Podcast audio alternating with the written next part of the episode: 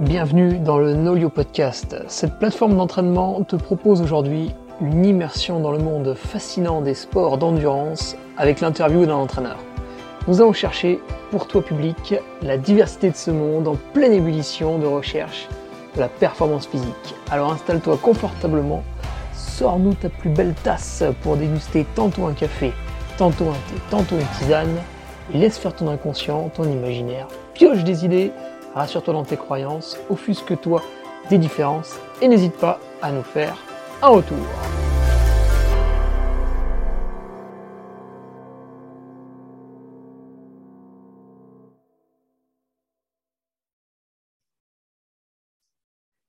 Allez, bonjour à tous, vous êtes sur le Nolio Podcast, épisode numéro 13, et aujourd'hui nous entretenons avec Robin Duvillard. Robin, bonjour. Bonjour. Alors, Robin, pour te présenter en quelques mots, si euh, certains ne te connaissent pas, puis après tu, le feras mieux que moi, euh, tu es un ancien athlète euh, en ski nordique, en ski de fond, puisque tu as, raccroché du moins le, côté athlétique, on va dire. Ancien athlète qu'on a vu un petit peu à la télé, même si c'est moins médiatisé que le biathlon. On arrive tout de même sur Eurosport et parfois aux Jeux Olympiques sur les grandes chaînes à vous voir, hein, puisque toi, tu étais surtout dans le, dans le relais pour tout ce qui est médailles, médailles au championnat du monde et au JO. Et puis, tu es un fervent défenseur de la longue distance avec euh, sans doute les meilleures places françaises sur le 50 km.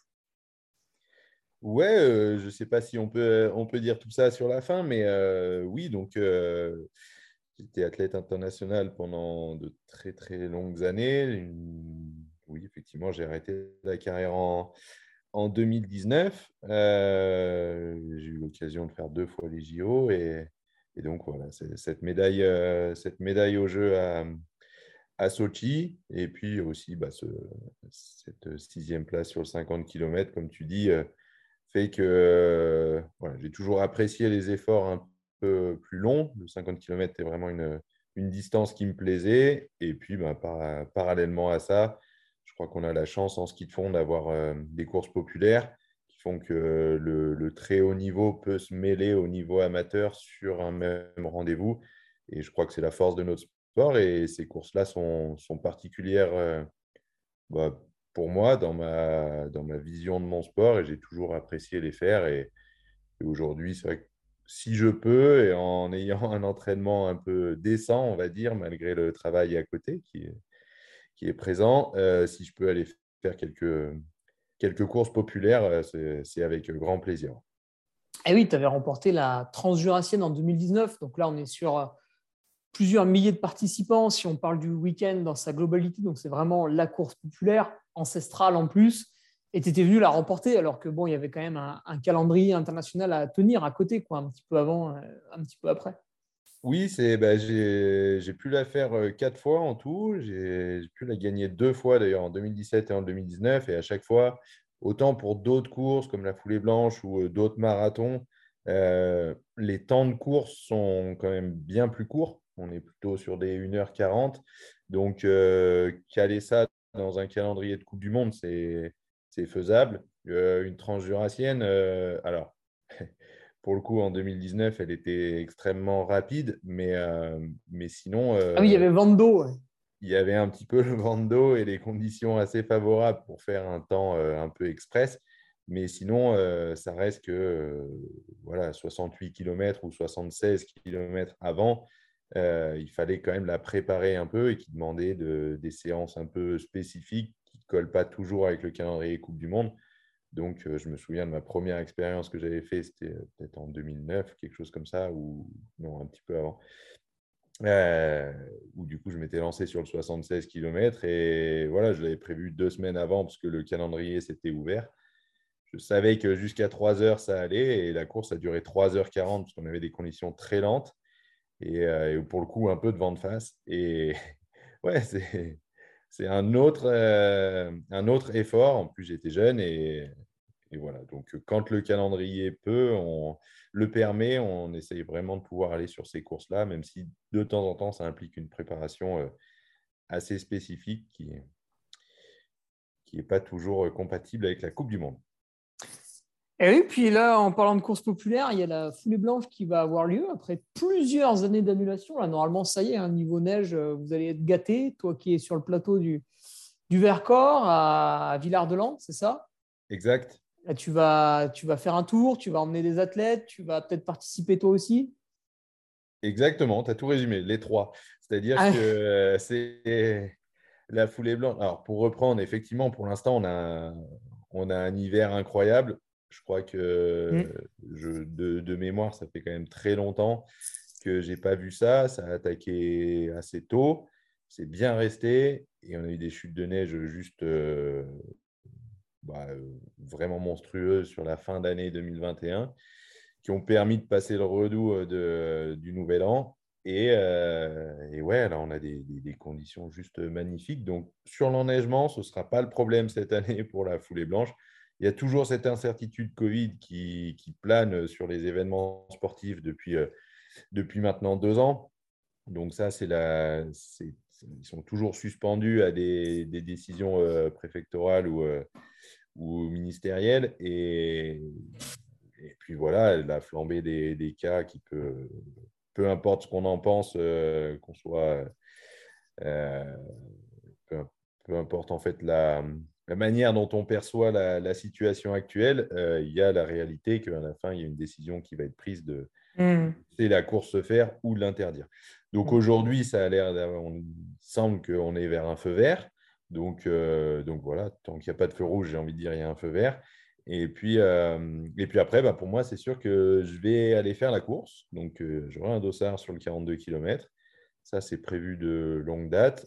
Et j'aurai euh, mes, athlètes, si je peux dire. Alors, il y aura ceux du Team Vercors, que, euh, Team Vercors Isère, que je. Ça, c'est les grosses cylindrées, ça. Que je supervise, on va dire. Je suis le directeur sportif de cette équipe. Je ne suis pas forcément leur entraîneur au quotidien parce qu'il y a, il y a Rémi Salacrou qui s'en, qui s'en occupe. moi, je n'ai pas le temps de leur faire. Euh, de m'occuper de, de, ça, mais ça reste voilà, les, l'équipe à laquelle j'appartiens aussi, euh, où j'ai appartenu en tant qu'athlète. Et euh, donc voilà, et aussi ma promotion euh, de, de, sportif amateur qui, via The Camp, en fait, notre, notre structure de hôtelière sur laquelle on peut organiser des stages sportifs et pas mal de, pas mal de produits. J'imagine qu'on aura le temps d'y revenir après. Et voilà, j'ai une dizaine de, une dizaine de personnes de, tous horizons qui ne sont pas des compétiteurs, du moins pas en ski de fond, qui ont des âges très variés et qui ont qui sont lancés le défi d'aller faire 42 euh, km de la fouille blanche. Donc, on va les faire tous ensemble. Je les ai préparés pour ça. Et euh, puis voilà, de leur faire vivre une préparation. Donc, à moitié à distance. Euh, et puis avec quelques rendez-vous sur le, quelques week-ends où on a pu travailler la technique, parler de plein plein de choses. Donc, ce sera aussi l'occasion pour eux de, se lancer à l'assaut des, 42 km. Oui, parce qu'effectivement, Robin, même si on se fait plaisir un petit peu avec ton, palmarès, il y a la, petite médaille au JO qui a fait plaisir. En plus, quand c'est en équipe, je trouve qu'en France, il y a un petit peu plus d'attrait. On aime bien ce dépassement entre copains. Euh, c'est vrai que tu es ici parce que tu es entraîneur. Donc, euh, tu es entraîneur et tu vas nous expliquer un petit peu ce qu'est, avant qu'on rentre un peu plus dans les questions, voilà, entraînement, euh, ce qu'est The Camp. Parce que c'est vrai que sur le Nolio podcast, on a eu pas mal de gens euh, qui voilà, entraînaient quelques coureurs à pied, quelques cyclistes, quelques triathlètes un petit peu à distance. Euh, mais toi, c'est un petit peu différent, justement. Alors oui, The Camp, c'est donc en fait c'est un projet qui est né quelques années déjà, et qui est sorti de terre en 2018. Donc, c'est avec euh, Marie Dorin et Loïs Habert, surtout, mmh. où, on, où on a créé ce, concept. En fait, l'idée, c'était de poursuivre notre carrière, d'avoir un projet commun, parce qu'on est, on est très proches et euh, on partage vraiment les mêmes valeurs. Et on avait envie de, bah, de, développer notre territoire, de, de pouvoir partager ce que le sport a pu nous apporter dans nos carrières et euh, d'amener de, euh, dire, de pouvoir perfectionner les gens dans les disciplines qui sont les nôtres. Donc le, le biathlon, forcément, pour les deux autres, mais euh, le ski de fond ou le ski à roulette, de démocratiser un petit peu tout ça. Et on s'est assez vite rendu compte qu'il nous fallait un, ben, centre en fait pour pouvoir accueillir ces gens. Donc, euh, comme on ne trouvait pas de solution pour pour retaper quelque chose, ben on l'a construit en fait. Donc, c'est sur Corançon-Vercors. C'est au départ de, la piste de ski à roulette. La piste de ski à roulette est collée au bâtiment. On ouvre la porte, on est parti sur les ski roues donc, ou sur les pistes de ski de fond l'hiver. On est au départ du golf, au départ des chemins. Donc, il y a beaucoup de choses qui, transpirent dans ce, dans ce lieu. C'est un lieu qui a été pensé pour le sport, mais qui n'est pas réservé que aux sportifs, du moins pas qu'aux champions. Vous pouvez y aller en famille, vous pouvez y aller en week-end, vous pouvez y aller avec votre séminaire d'entreprise, vous pouvez y aller avec euh, votre équipe sportive, effectivement. Parce que euh, voilà, c'est un lieu où on est rassemblé autour du sport, mais on n'est pas spécialement obligé d'aller euh, d'aller en faire. Et avec ça, en fait, ça nous permet, sur des dates précises, de, proposer des stages d'initiation au biathlon ou de perfectionnement, de, de, perfectionnement aussi en, en, ski à roulette ou en ski de fond. Et puis, ben, pour le coup aussi, de temps en temps, alors il y a plein, plein de stages hein, différents, mais euh, il y a aussi ce stage de préparation à la foulée blanche qui est un peu particulier, c'est-à-dire qu'il dure un peu plus longtemps que les autres. Il dure pendant 3 à 4 mois, euh, où je prends une promotion chaque année, pardon, et euh, je les prépare, c'est-à-dire que je vais leur amener beaucoup de choses, en fait, moi, et pas seulement moi, parce qu'il y a des, intervenants extérieurs qui, sur chaque rendez-vous, à interviennent. Donc, il peut y avoir un préparateur mental, il y a de la, nutrition, il peut y avoir du, sur l'aspect matériel, sur l'aspect fartage, sur l'aspect sur toutes les petites composantes de la performance en ski de fond et de pouvoir euh, leur ouvrir les yeux un petit peu sur euh, parfois de, que ce n'est pas seulement juste avoir la caisse qui nous fait aller vite sur les skis et qu'il y a beaucoup de choses à appréhender, et notamment quand on est entraîneur, euh, quand on est sportif amateur, où on a une vie à côté, on a un travail, on a peut-être une famille, on a des enfants, on a toutes ces choses qui nous contraignent et nous réduisent notre temps libre, eh ben, il y a des choses qu'on peut faire aussi, qu'on peut améliorer sans que ce soit forcément chronophage. Et, euh, et voilà, c'est aussi une découverte de ce côté-là. Donc, ils viennent. Sur les week-ends, il y a de la technique, il y a des séances euh, physiques, il y a des séances euh, de ski, forcément. Et puis, des discussions beaucoup sur l'entraînement, sur les allures d'entraînement, sur comment on peut euh, programmer un petit peu les choses. Et puis, parallèlement à ça, moi, je leur fais à distance, via Nolio, le, la planification en fait, de leur entraînement pendant 3-4 mois. Il ne faut pas rêver, en 3-4 mois, on ne fait pas des, euh, on fait changements euh, monstrueux sur les personnes, mais on leur amène une trame, on leur fait comprendre un petit peu les choses, comment, comment on peut s'entraîner, comment on peut aménager les choses malgré un emploi du temps chargé, comment on peut optimiser un petit peu la préparation pour arriver à se faire un petit peu plaisir sur une course comme la, comme la foulée blanche. Mais l'objectif, il est bien au-delà que tout ce qu'ils aient appris puisse leur servir euh, sur d'autres événements, que ce soit en trail, en vélo ou peu importe, l'entraînement en endurance reste l'entraînement en endurance. Et puis à plus long terme aussi, des choses dans la vie. Bien manger, c'est bien pour le sport, mais c'est aussi surtout bien pour la, pour la santé en premier lieu. Et alors, c'est une promotion d'environ 10 personnes là que tu as depuis trois mois, que tu vas emmener. Euh, c'est quoi C'est fin janvier C'est le dernier week-end de janvier, la date de la foulée blanche? Oui, exactement. Le, ce sera le 30 janvier, la course. Alors, euh, cette année, c'est un petit peu particulier. Donc, c'est la quatrième promotion. Pardon. Et c'est la première qui va aller sur la course Non, c'est faux. Mais ce sera la, je suis désolé, j'ai fait une grosse séance de sport euh, ce matin et j'ai les bronches ramonées, donc euh, je, je, dois tousser à des moments. Excusez-moi. Euh, oui, en fait, la, ça va être la première qui va faire le 42 avec moi. C'est-à-dire que la première année, ils avaient tous pu faire le 42 km, mais moi, c'était un peu particulier sur cette première promotion, c'est que j'étais encore en carrière. Donc, à ce moment-là, j'étais en Coupe du Monde, donc j'ai suivi je les ai préparés sur le, dernier week-end euh, à distance. Et euh, après les 2020 et 2021, la course phare a été annulée. On a trouvé d'autres d'autres subterfuges un petit peu. En 2020, on était aussi allé faire le, marathon de l'Alpe d'Huez avant pour préparer. Et puis, on avait eu euh, le, la course en classique qui avait eu lieu pour certains. Puis, on avait fait le challenge entreprise de la foulée blanche. Bon, bref, on avait trouvé un petit peu des courses. Et l'an passé, on a fait le, défi un peu virtuel, comme disait ça, où on est tous allés faire le 20 km, mais euh, simplement, ce n'était pas le rendez-vous euh, avec tout le monde euh, ce jour-là. Donc, on a fait la promotion foulée blanche qui faisait sa Mastart et qui faisait une, une foulée blanche. Et là, donc, ce sera la première année où moi, je vais pouvoir courir. Eux vont faire le 42 km. Et à la fin, on se retrouve euh, à la fin de la course pour, euh, pour savourer ensemble, euh, tous ensemble, ce, ce défi physique qu'ils auront relevé de, de haute lutte. D'accord. Et du coup, ton, ton métier d'entraîneur t'amène donc à avoir cette, cette promotion pendant 3-4 mois. Et puis le, le reste de l'année, c'est quoi? Tu vas être sur d'autres stages? Tu vas être sur des athlètes individuels? Comment tu gères tout ça?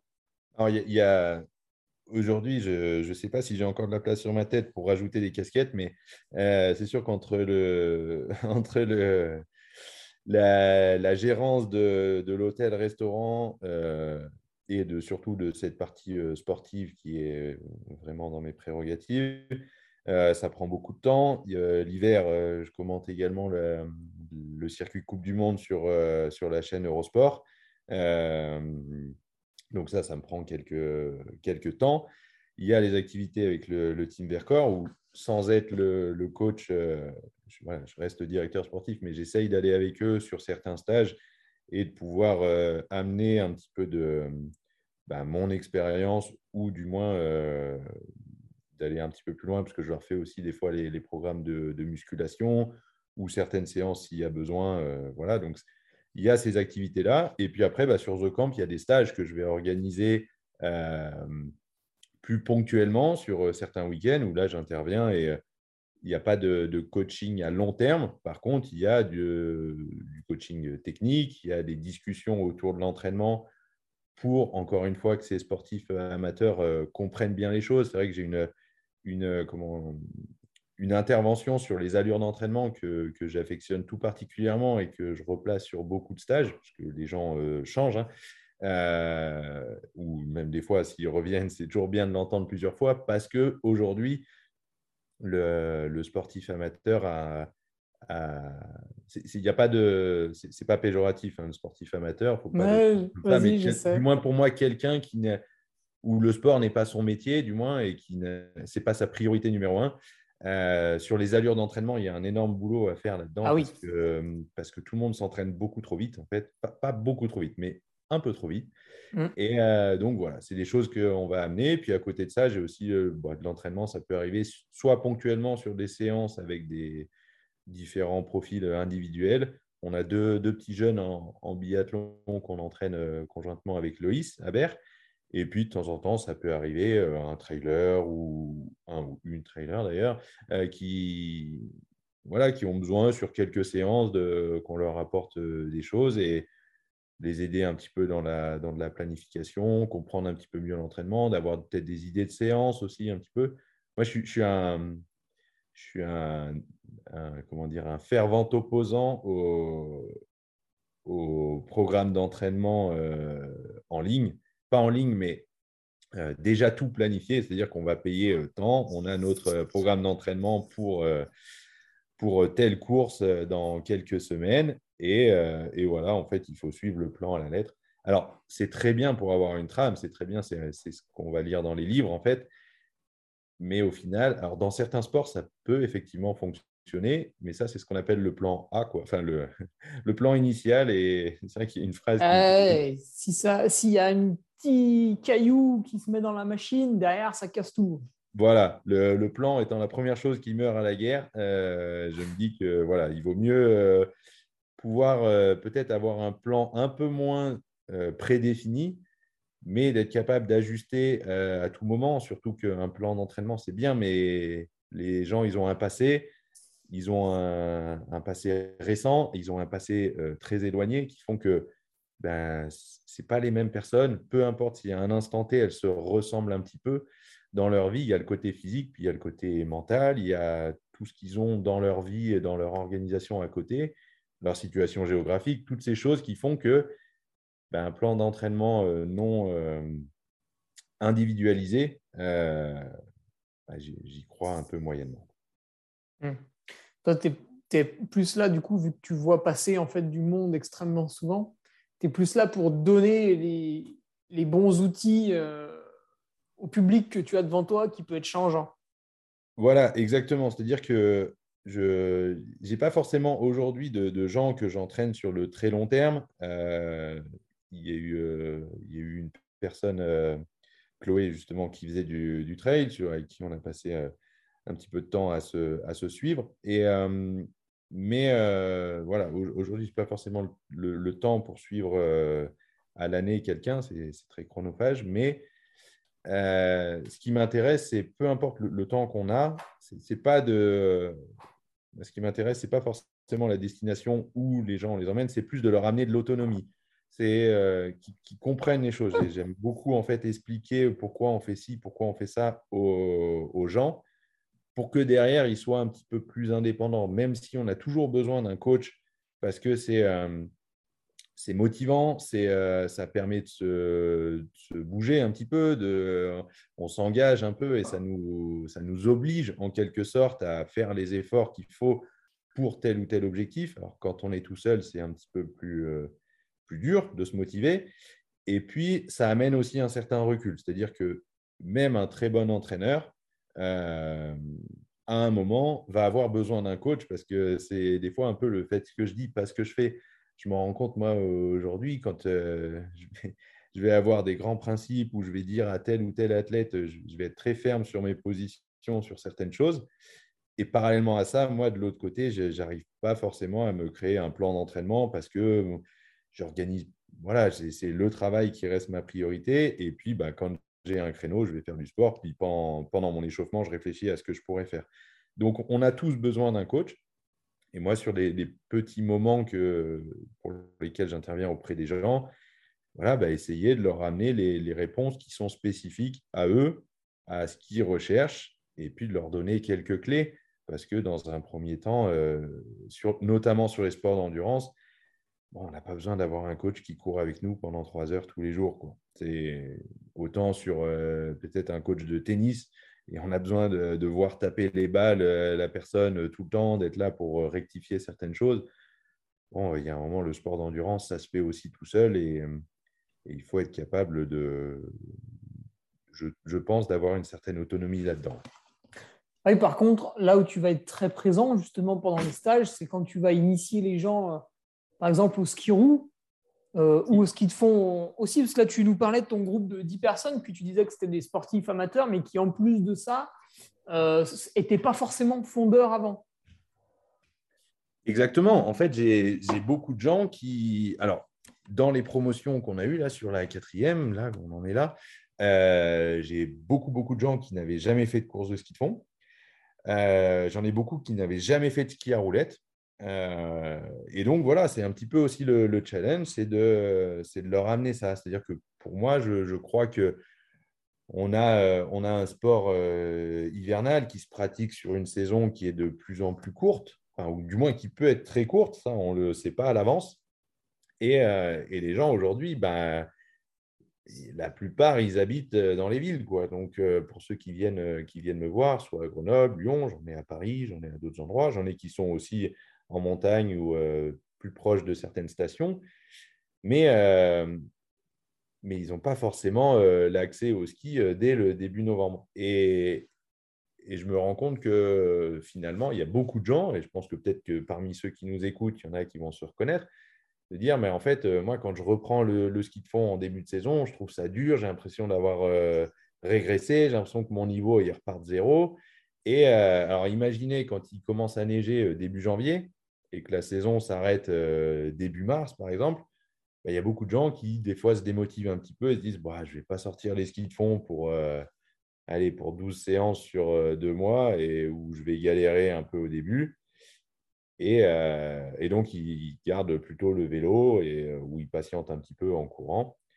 Alors que le, on a un outil formidable qui est le, ski à roulette. Certes, il y a une le, revêtement du bitume qui est un petit peu plus euh, dangereux, il ne faut pas nier que, que, de la neige, mais ça s'apprend encore une fois. Et, et une fois qu'on a eu un petit enseignement de certaines techniques de freinage, de ralentissement, de d'aisance un petit peu là-dessus, surtout sur la piste de ski à roulette à Corançon, où il n'y a pas de voiture, en fait, où c'est fait, fait pour ça, ça réduit un petit peu le, l'anxiété qu'on peut avoir de ce côté-là. Il n'y a pas les, passages, il y a pas les passages cloutés. C'est d'un revêtement qui peut être glissant sur la route, hein, on le sait en vélo. Hein. Et, euh, ben une fois qu'on a vécu ça, on se dit, ben, en fait, pendant 12 mois, je peux pratiquer cette discipline et je peux le faire sur des routes. Et on a tous autour de chez nous des routes qui sont euh, plus ou moins fréquentées. On peut aussi euh, faire une montée de col où d'un coup, on n'a pas de descente. Bon, il faut juste s'organiser avec une voiture et voilà, mais ni plus ni moins que ce qu'on fait quand on, quand on va faire un canyon ou quand on va faire d'autres activités, ben, on s'organise pour, pour qu'il y ait une voiture qui nous redescende et ainsi de suite. Donc, euh, donc voilà, ce ski à roulette fait vraiment partie de, de la préparation du skieur de fond et c'est ça que je veux aussi amener aux gens pour qu'il y, ait plus de gens, à mon avis, qui, qui pratiquent le ski de fond l'hiver. Il faut aussi qu'il y ait un petit peu plus de gens qui, qui démarrent ou qui poursuivent leur activité avec le ski à roulette parce que je, je, crois que c'est quand même aussi l'avenir un petit peu de notre sport. Mmh. je le vois, hein, quand je reprends le ski euh, à chaque début d'hiver, bah, il faut il faut cinq séances, quoi, à peu près deux semaines pour retrouver des, bonnes sensations. Puis après, on se fait plaisir. Mais c'est vrai qu'au début, euh, c'est un petit peu alarmant, voire même démotivant, même quand on se connaît. On se dit, punaise. Surtout qu'on on est tous dans les sports outdoor, on est, il y, a, énormément de gens en fait qui pratiquent le ski de fond et qui sont euh, trailers ou cyclistes, donc euh, qui font, qui vont naviguer entre ces trois sports VTT, vélo, euh, course à pied et puis ski de fond l'hiver ou ski de rando, mais encore une fois, c'est l'hiver. Et donc, sur la préparation, sur toute la période estivale, c'est des sports qui sont euh, très axés sur le, bas du corps, sur les jambes. Donc, euh, qu'on le veuille ou non, il n'y a pas besoin d'avoir le plus grand gainage pour faire du vélo. en course à pied, il y a beaucoup de gens qui courent et qui ne sont pas des foudres de la préparation physique. Donc, euh, donc oui, quand d'un coup on, remet le haut du corps, le bas du corps, surtout que les gens ont toujours envie de se servir de leurs bras euh, en ski de fond, alors qu'il faut en premier lieu se servir de ses jambes, euh, et bien oui, d'un côté, on a l'impression de s'épuiser parce qu'on sert des bras qui n'ont pas été utilisés suffisamment pendant l'été. Et on se dit, mais ça ne va pas du tout, je m'épuise, j'ai du mal à retrouver un petit peu ces sensations, ça peut être d'équilibre, mais aussi de, d'empilement, en fait, de, pouvoir, euh, de pouvoir faire fonctionner le haut et le bas ensemble. Donc, on perd un petit peu du temps. Et comme tu le disais très bien, il y en a certains aussi qui. Ouais, ça fait un petit peu du mal. On a l'impression d'avoir d'être en forme parce qu'on a bien couru, qu'on a bien fait du vélo. Et puis le début, euh, ça reste dur. quoi. Alors qu'avec un petit peu de ski à roulette au milieu, je pense que la transition se fait beaucoup plus en douceur. Mmh. J'en vois de plus en plus hein, autour du lac du Bourget qui, euh, en septembre, octobre, mettre les skis, euh, les skis roux sur le. Il y a une petite, euh, petite voie lacustre. Euh, Robin, qu'est-ce que tu as eu comme formation pour arriver justement à gérer les stages dans, dans The Camp Alors, moi, du coup, j'ai un, j'ai un, un, diplôme d'état de, de, ski nordique. Donc, c'est le, premier niveau de, du coach, on va dire. Euh, ça, c'était, ça, c'est clairement le, voilà, le, diplôme qui me permet aujourd'hui de pouvoir, euh, de pouvoir faire ça. C'est le diplôme pour coacher euh, légalement, on va dire.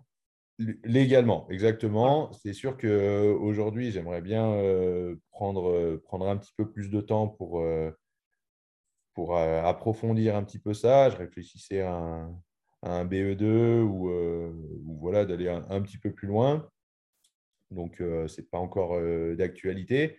Mais j'ai passé le, du coup, je me suis fait un, diplôme d'université de, préparateur physique, là, le DUEP à Lyon en 2019-2020.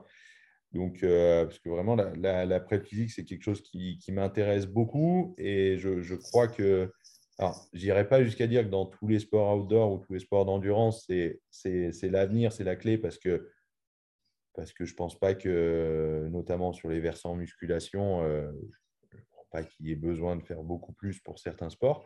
Mais pour le nôtre, euh, pour le nôtre, oui, aujourd'hui, on a un sport qui va de plus en plus vite, de plus en plus fort. Et, euh, et pour gagner, il faut être capable d'être très complet. Je pense que le ski de fond a toujours été un sport assez complet.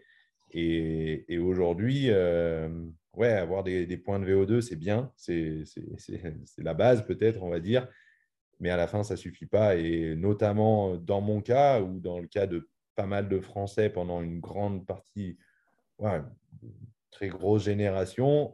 sur les courses de distance, on était des, des caissus mais on n'était pas forcément ceux qui allaient gagner les courses quand ça arrivait en, en, groupé. Donc, donc aujourd'hui, il y a des grosses améliorations à aller faire là-dessus. Et je, pense que la clé, elle se, elle se trouve dans d'autres disciplines. Mmh. On a besoin de, de s'ouvrir un petit peu à ça, de, de peut-être de rafraîchir un peu certaines techniques d'entraînement et de d'aller chercher la. Quand on n'a pas trouvé la clé pendant un moment, il faut aller la chercher ailleurs.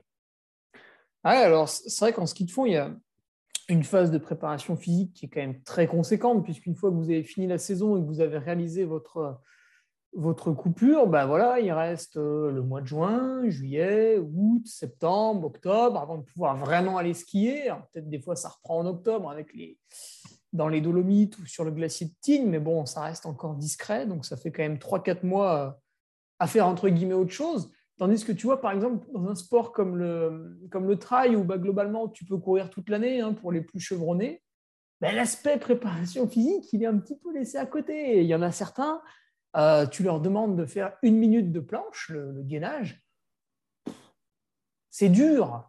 Donc on est loin des séances de prépa physique qu'on peut trouver sur YouTube d'un d'un Didier Cuche où il saute avec des haltères sur des Swiss balls, enfin, des trucs vraiment voilà, poussés à l'extrême il y a quand même des bonnes marges de progression, même en cyclisme, où les mecs vont immédiatement euh, faire des stages dans le sud pour, euh, pour borner tout de suite à la reprise plutôt que de faire un peu de prépa physique. Donc, autant en ski de fond, je pense que vous êtes assez malin pour avoir vu l'entraînement des, cadets l'été, autant dans d'autres sports, il y, a, il une petite marge. Ouais, euh, tu as, assez bien, assez bien résumé le truc. Aujourd'hui, du moins, on a un sport qui est, qui est extrêmement physique. C'est, il y a, l'effort d'endurance, bien sûr, mais c'est de l'endurance de force, en fait. C'est, il, faut appuyer, il faut appuyer fort sur les bâtons, il faut appuyer fort sur les, sur les skis. Et à des moments, il faut être capable de, si tu veux sortir d'un groupe ou, ou, remporter une course au sprint, il faut être capable d'atteindre des vitesses qui soient, qui soient vraiment impressionnantes. Et puis, on a un sport aussi où l'aspiration va jouer. Donc, euh, au bout d'un moment, euh, c'est, ça se ressemble un petit peu au, vélo à un moment, même si l'aspiration est moins forte que ça. Mais il n'empêche, euh, ce qui fait qu'on a de plus en plus d'arrivées groupées. et aujourd'hui, ben, un fondeur doit, doit être capable d'être endurant, fort, explosif. et puis, ben, on va dire, suffisamment préparé pour tenir l'ensemble de la saison. Parce que euh, aujourd'hui, une saison de Coupe du Monde, il y a deux week-ends de coupure dans l'année. Peu de choses près, deux, trois. Alors, en fonction du sprint ou de la distance, voilà, il y a deux euh, on va dire, grands types d'efforts, euh, de grands types de compétitions un petit peu. Donc, tout le monde ne fait pas tout, certes, mais pour moi, je reprends mon exemple, mais aujourd'hui, c'est pareil pour les, pour les meilleurs actuellement. Hein il y a peut-être un week-end où ils ne font pas de course dans l'hiver. Donc, euh, ça ne veut pas dire que c'est tout de suite une Coupe du Monde, où il y a un voyage, où il y a ci, où il y a ça, où il y a un grand enjeu et, euh, et du, le, stress qui va avec et tout ça. Mais ça peut être des petites courses autour de chez soi juste pour garder ce rythme. Mais euh, il n'empêche qu'on a une saison qui est relativement courte, sur 4 mois, 4 mois et demi, et une préparation qui est très longue. Mais cette préparation, on en a besoin. C'est-à-dire qu'on pourrait très bien se dire, et dans d'autres sports, par exemple, pour quatre mois de compétition, on pourrait se dire, bah, je peux prendre trois mois de vacances. Là, non. En fait, on prend euh, trois semaines. Et il y en a, ils prennent même deux semaines ou euh, moins. Un mois, c'est voilà, c'est de temps en temps quand il y a besoin de couper. Et encore sur le mois d'entraînement, il y a quand même du sport. Mais euh, on a besoin de reprendre vite pour être capable de maintenir que, que le niveau soit maintenu au cours de l'hiver. C'est-à-dire que ce que les gens ont des fois un peu du mal à, comprendre, c'est que oui, peut-être la, première, la deuxième euh, compétition du début de saison vont nous affûter un petit peu, vont nous, donner le rythme, vont nous rendre meilleurs. Mais après, ce n'est plus le cas. Plus on court, plus notre niveau général va descendre, en fait. Parce que, en fait, si on veut être bon en compétition, on ne peut pas remettre euh, une, charge de travail conséquente parce qu'on est sur de la gestion de forme. On doit, euh, on doit s'économiser un petit peu parce que le week-end, il y a compétition. Euh, c'est, avec un jour de voyage peut-être, une autre journée où on voyage de l'ancienne, de la compétition du week-end d'avant. De nuit, on a souvent. forcément beaucoup, beaucoup de temps pour remettre des choses. Et puis surtout, ça n'a aucun intérêt. Donc, de temps en temps, il faut aussi euh, ben, déjà avoir une, une, condition physique qui est au top, parce que surtout, à la différence d'autres sports, c'est que c'est qu'on a souvent deux courses par week-end, euh, voire sur le tour de ski, où oui. il y a un, un gros enchaînement. Et là, si on n'arrive pas à préparer un tour de ski, euh, ouais, ça ne va pas passer. Donc, euh, du coup, derrière, quand on va arriver sur le grand objet, sur le grand événement, les JO, les mondiaux, il n'y aura plus personne. Et aujourd'hui, bah, il, faut être, il faut être capable de tenir tout ça. Donc, la préparation physique fait vraiment partie du, du, du lot du, du fondeur. Et il faut, il faut passer par des gros, gros volumes d'entraînement sur, les, sur la période estivale. Alors, en plus de ça, toi, tu as commencé à, à prendre ce rôle euh, à The Camp en même temps que tu finissais ta carrière d'athlète, si j'ai bien suivi la chronologie. Qu'est-ce qui a fait que tu t'es lancé euh, là-dedans? Parce que bon, on imagine l'athlète voilà, quand même très pris par la compétition, par euh, bah, tout de même les, les médias aussi qui vous demandent du temps à côté. Et en parallèle, tu arrives à, à- lancer ça, à adhérer au projet de, de Marie et Loïs. Quel a été le coup de cœur qui t'a permis de te lancer là-dedans? Alors, ce, ce projet, on l'a mûri ensemble parce qu'on a habité ensemble pendant dix ans, donc on a eu le temps d'y réfléchir. Mais euh, ouais, je, je pense que pour, pour être honnête, il y a un moment où ce n'était pas prévu que, que The Camp soit euh, dans ma vie en même temps que j'étais euh, athlète. Euh, simplement, ben, dans, la vie, les opportunités, euh, on en a tous, tout le temps. Et il y a des moments où on les voit et des moments où on ne les voit pas, en fait, c'est tout. Simplement, je pense que si j'avais été tout seul dans ce projet, à ce moment-là, je ne l'aurais pas vu, l'opportunité. Mais Loïs, lui, il n'était plus en carrière. Il, était prêt à ça. Il attendait plus que ça, que ça démarre. Et en fait, on a eu l'opportunité avec la mairie de, euh, de pouvoir construire sur euh, le terrain sur lequel on est actuellement. Et, euh, et ça ne se refusait pas, en fait. C'est-à-dire que si on laissait passer cette chance, ben, on n'aurait jamais trouvé aussi bien. Et, et voilà, The Camp n'aurait jamais été The Camp, en fait. Donc, donc à un moment, ça s'est fait comme ça. Il fallait sauter sur l'occasion. Donc, on est parti euh, pleine balle dedans. Euh, et pour le coup, c'était, oui, il y a eu une saison, ma dernière saison, où The Camp était déjà sorti de terre. Mais il y a aussi la saison des, des JO, pardon, des JO 2018, où là, euh, même si The On Camp n'était pas, était pas sorti de terre, euh, c'était toute la préparation du projet, le, le montage du business plan, la recherche de, de financement, qui n'a pas forcément été le- le- le- la partie la plus longue, mais de penser le projet, de voir un petit peu tout ce qu'on faisait. Donc, c'est-à-dire que ça m'a un peu perturbé. Je pense que ça m'a plus perturbé en 2018 qu'en 2019. Et euh, sans dire que c'est spécialement ça qui m'a fait, euh, fait manquer la, la qualif olympique. Bon, pour des choses qui sont, euh, qui sont ce qu'elles sont, à pas revenir en arrière, mais bon, ça s'est joué sur des, détails. Et, mais oui, je pense que j'étais plus perturbé à ce moment-là parce qu'il y avait vraiment un changement de vie. Et voilà. Mais donc, du coup, après, ça se fait un peu naturellement. C'est une organisation du, temps.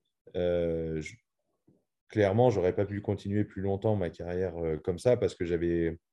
Je, je crois que pour être sportif de haut niveau, on peut, on peut tous avoir un très haut niveau en, en se préparant un peu physiquement, en se dégageant du temps. Et ah, une fois qu'on a 40 ans et qu'on n'a rien fait pendant les dix dernières années, c'est un peu plus long de, re- de remonter son niveau. Ça, c'est évident, c'est la, physiologie qui nous le dit.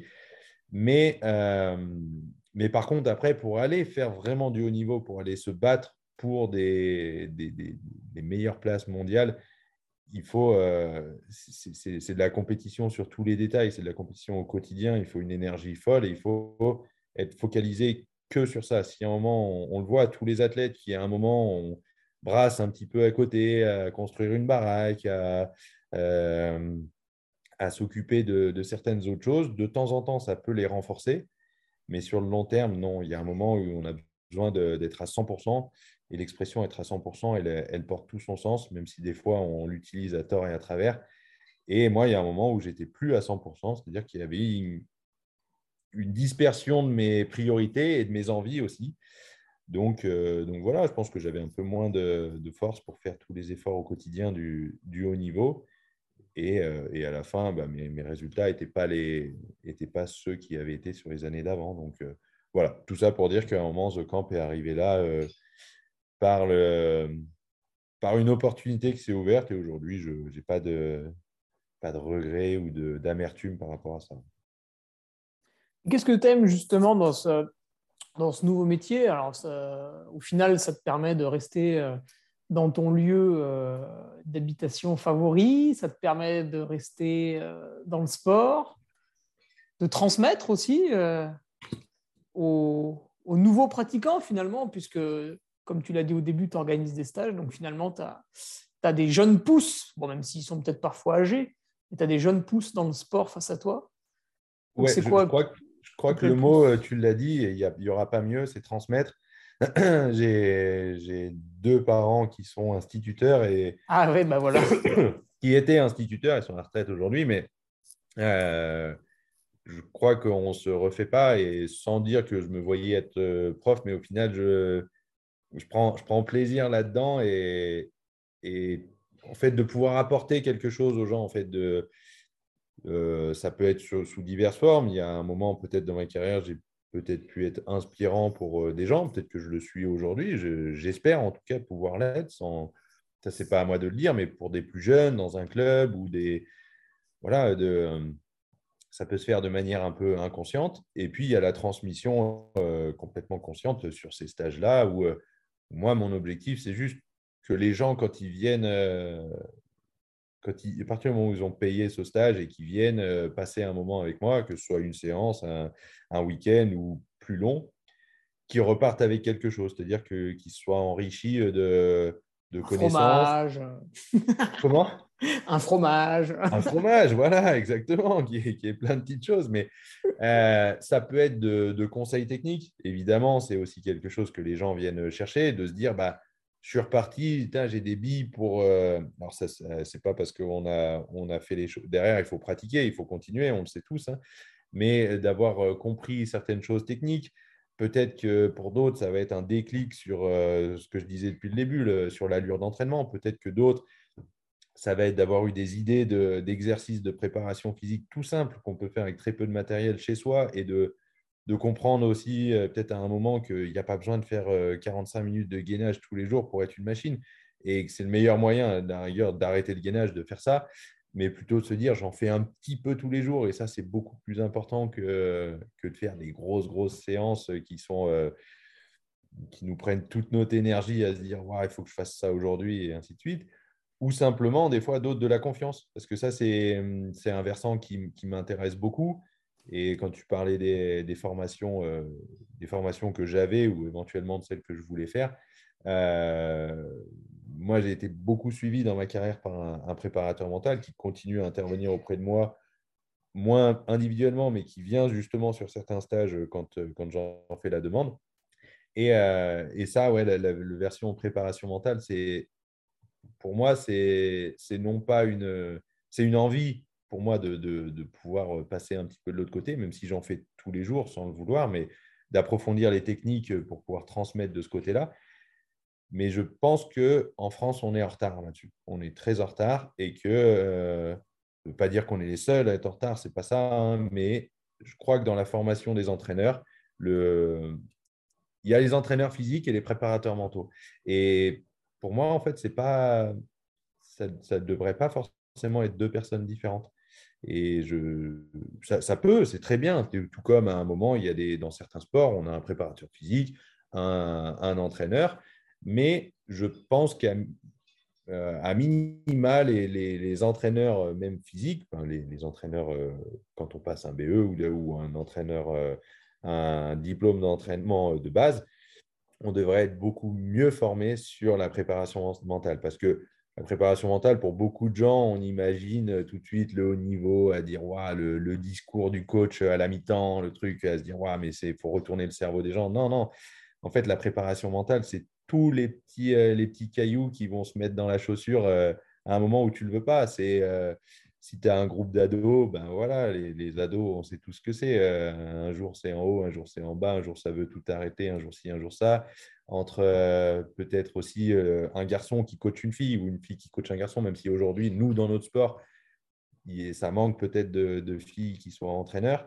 parce que en fait, il y a un moment, c'était très dur pour un garçon de se mettre dans la, dans la peau d'une fille et de comprendre ce qui se passe euh, sur les, les, cycles hormonaux, sur euh, tout ce qui à un moment va perturber les choses et, qui font que nous, on a envie d'avoir notre, notre Formule 1, là, hop, on appuie sur un bouton, il y a tout qui marche. Et la préparation mentale, c'est quelque chose qui fait peur aux entraîneurs et, et, je pense aussi que le, le préparateur euh, mental, est souvent mal perçu par rapport à un entraîneur. On a toujours l'impression que le préparateur mental, c'est le gourou, celui qui va foutre le, bordel dans notre, dans notre athlète. Là, un petit peu, on n'a pas du tout envie qu'à l'approche d'un grand événement, y ait, euh, on touche à quoi que ce soit dans la tête de l'athlète. Mais moi, je pense que les... ne peut pas dissocier le travail physique du travail mental. À un moment, c'est comme la technique et le physique pour le ski de fond euh, il y a des choses, techniquement, on n'est pas capable de les faire parce que physiquement, on n'est pas au point.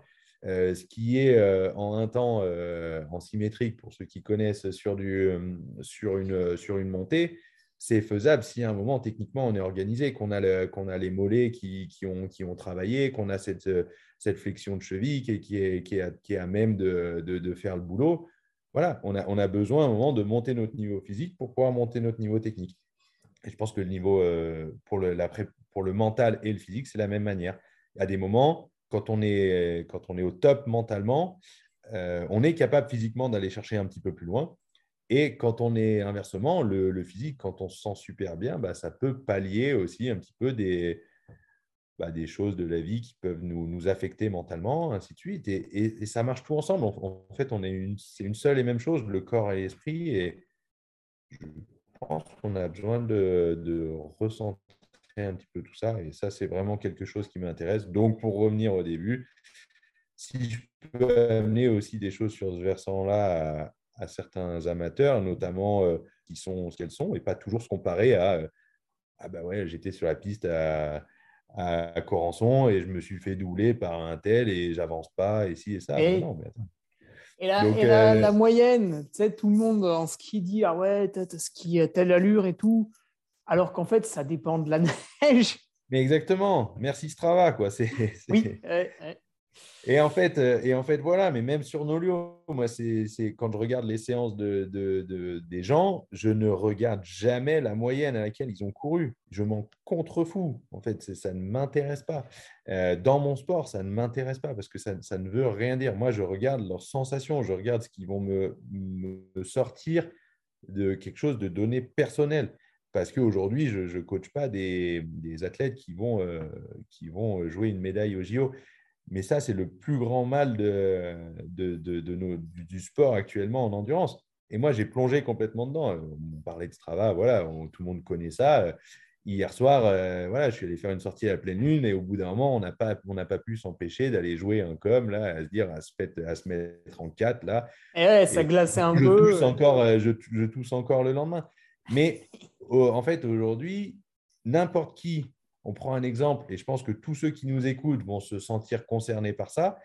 Euh, vous êtes au boulot, vous avez une pause à midi, vous allez courir, vous avez une heure. Pour courir, vous savez que si vous partez, chaussures, le, temps de revenir, allez, vous avez une heure et, ça, et ça colle bien. Qu'est-ce que vous allez faire? Le premier réflexe, c'est se dire, qu'est-ce que je peux faire en une heure? Et vous allez toujours vous dire, bah, je vais essayer de faire le plus possible en une heure. Sauf qu'au bout d'un mmh. moment, bah, des fois, le tour, euh, ça ne passe pas. Et donc, euh, vous, êtes, vous allez encore plus accélérer. Et vous êtes toujours sur une allure, euh, dire, bah, je vais rentabiliser mon heure de sport. Mais non, ne faites surtout pas ça. Ne faites surtout pas ça. Au contraire, dites-vous, bah, je vais faire peut-être un tour un peu plus court. Je vais profiter, je vais trouver mon, aisance respiratoire, mon confort respiratoire pour faire mon, mon développement aérobie de base parce que j'en ai besoin et que je n'ai pas toujours besoin dans une zone nocive qui est stressante pour mon organisme et qui va m'amener de la fatigue, qui va m'empêcher d'enchaîner les séances, qui va m'empêcher, qui va me détériorer un petit peu mon, mon, potentiel que je peux développer dans, mon corps et, et qui va m'apporter en fait que des choses néfastes. Donc, il vaut mieux à un moment se dire, bah, je fais des séances où j'y vais un peu plus cool.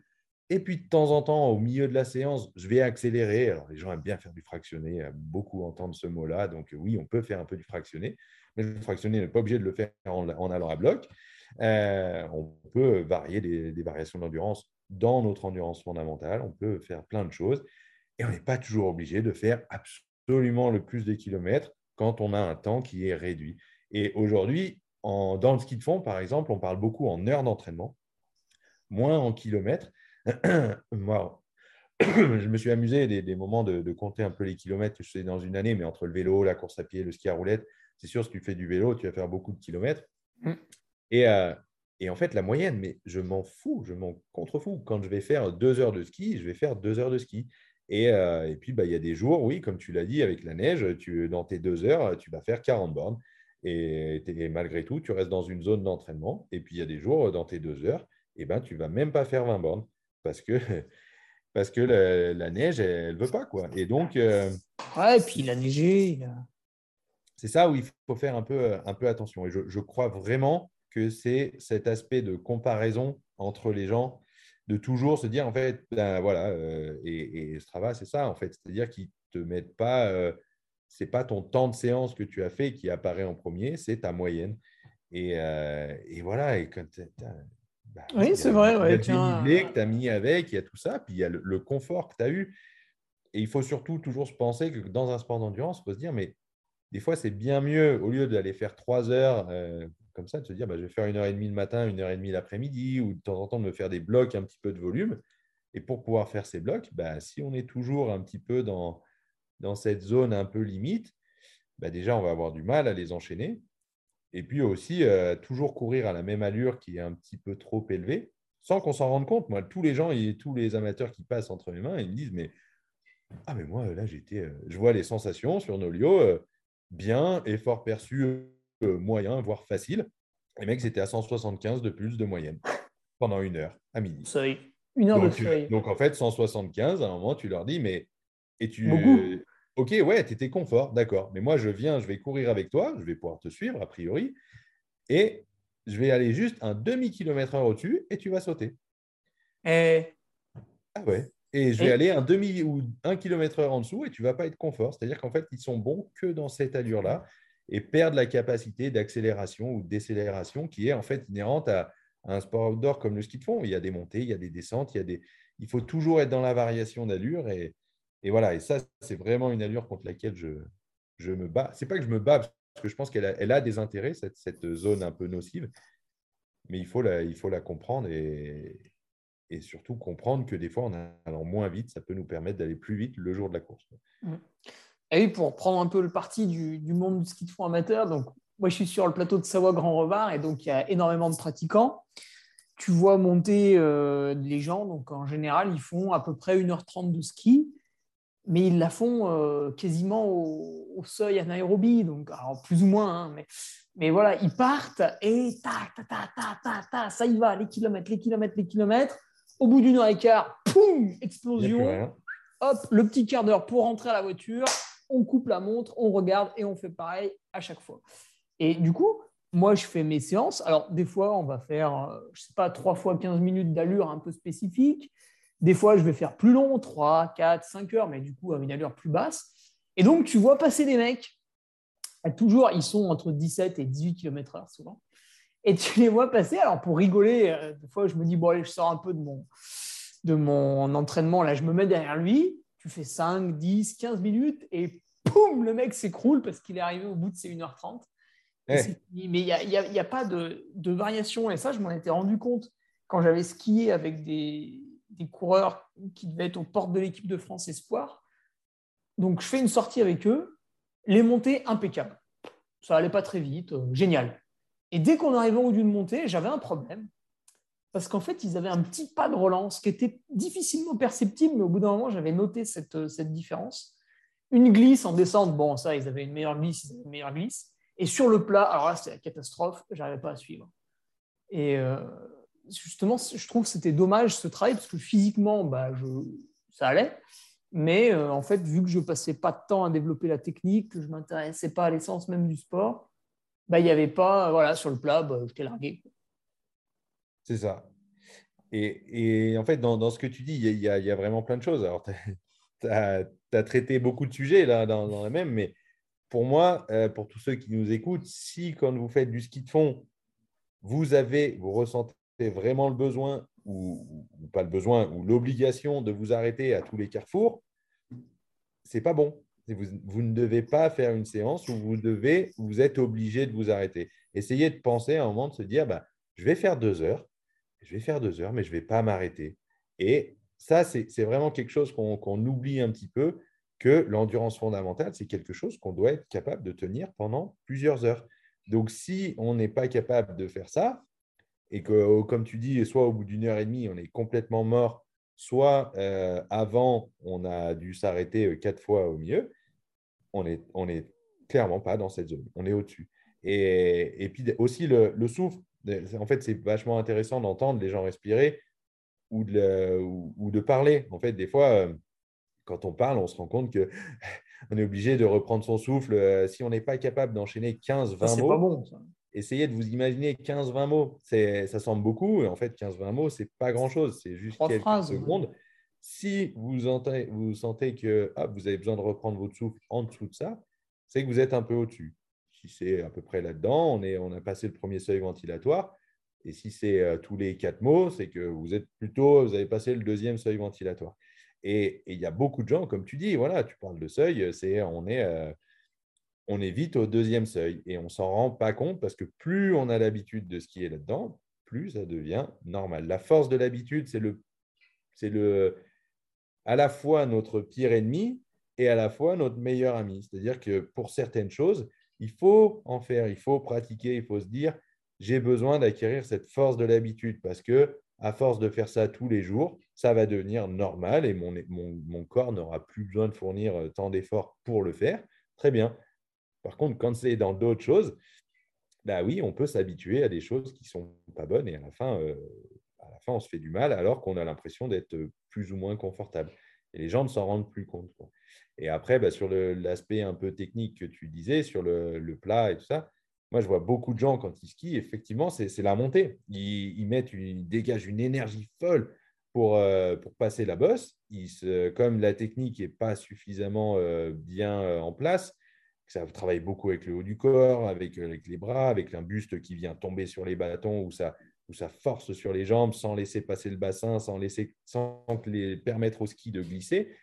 Ben ils arrivent en haut, ils sont pulvérisés. Et comme tu disais, le, petit pas de relance ou deux qui font qu'à un moment, on a un peu d'aisance, qu'on a encore cette possibilité de respirer un petit peu plus facilement et d'aller mettre les, les, deux, trois petits pas qui vont bien.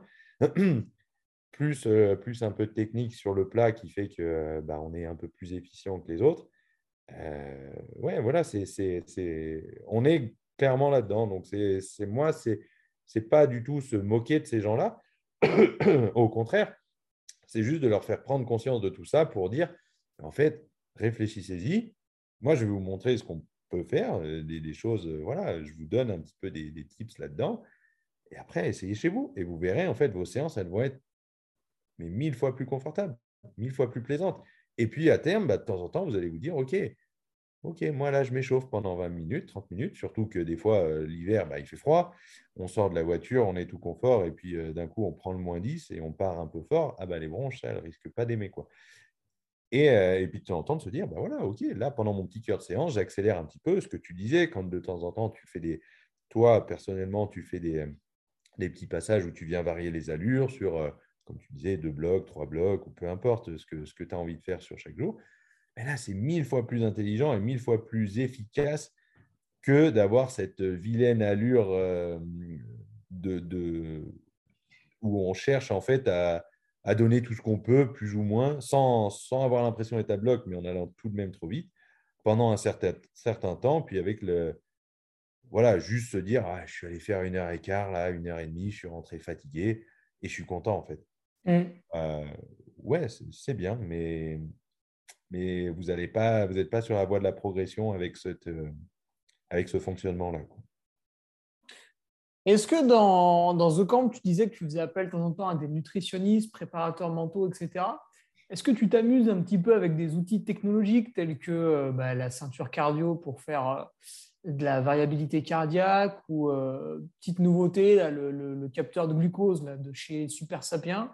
Est-ce que tu amènes un peu Non, pour, l'instant, alors c'est-à-dire que hum, The Camp, en fait, on l'a pensé d'une manière euh, un peu progressive. C'est-à-dire qu'au début, l'idée, c'est d'abord voir un peu ce qui se passe dans la population amateur qu'on a, euh, d'amener d'abord les fondements, d'amener la base. Moi, j'ai besoin, je demande aux gens d'avoir euh, leur, leur, leur, leur ceinture parce que euh, pour moi, quand je vois des choses à distance ou, sur place, ça me permet d'avoir euh, des données, d'avoir un, cardio. Euh, c'est, je pense, très important dans le dans l'entraînement d'endurance. Mais je me bats d'un autre côté, je passe aussi tout le week-end à leur dire que en fait, le, cardio, quand je fais mon, topo sur les allures d'entraînement, de leur dire aussi qu'en en fait, on s'en fout.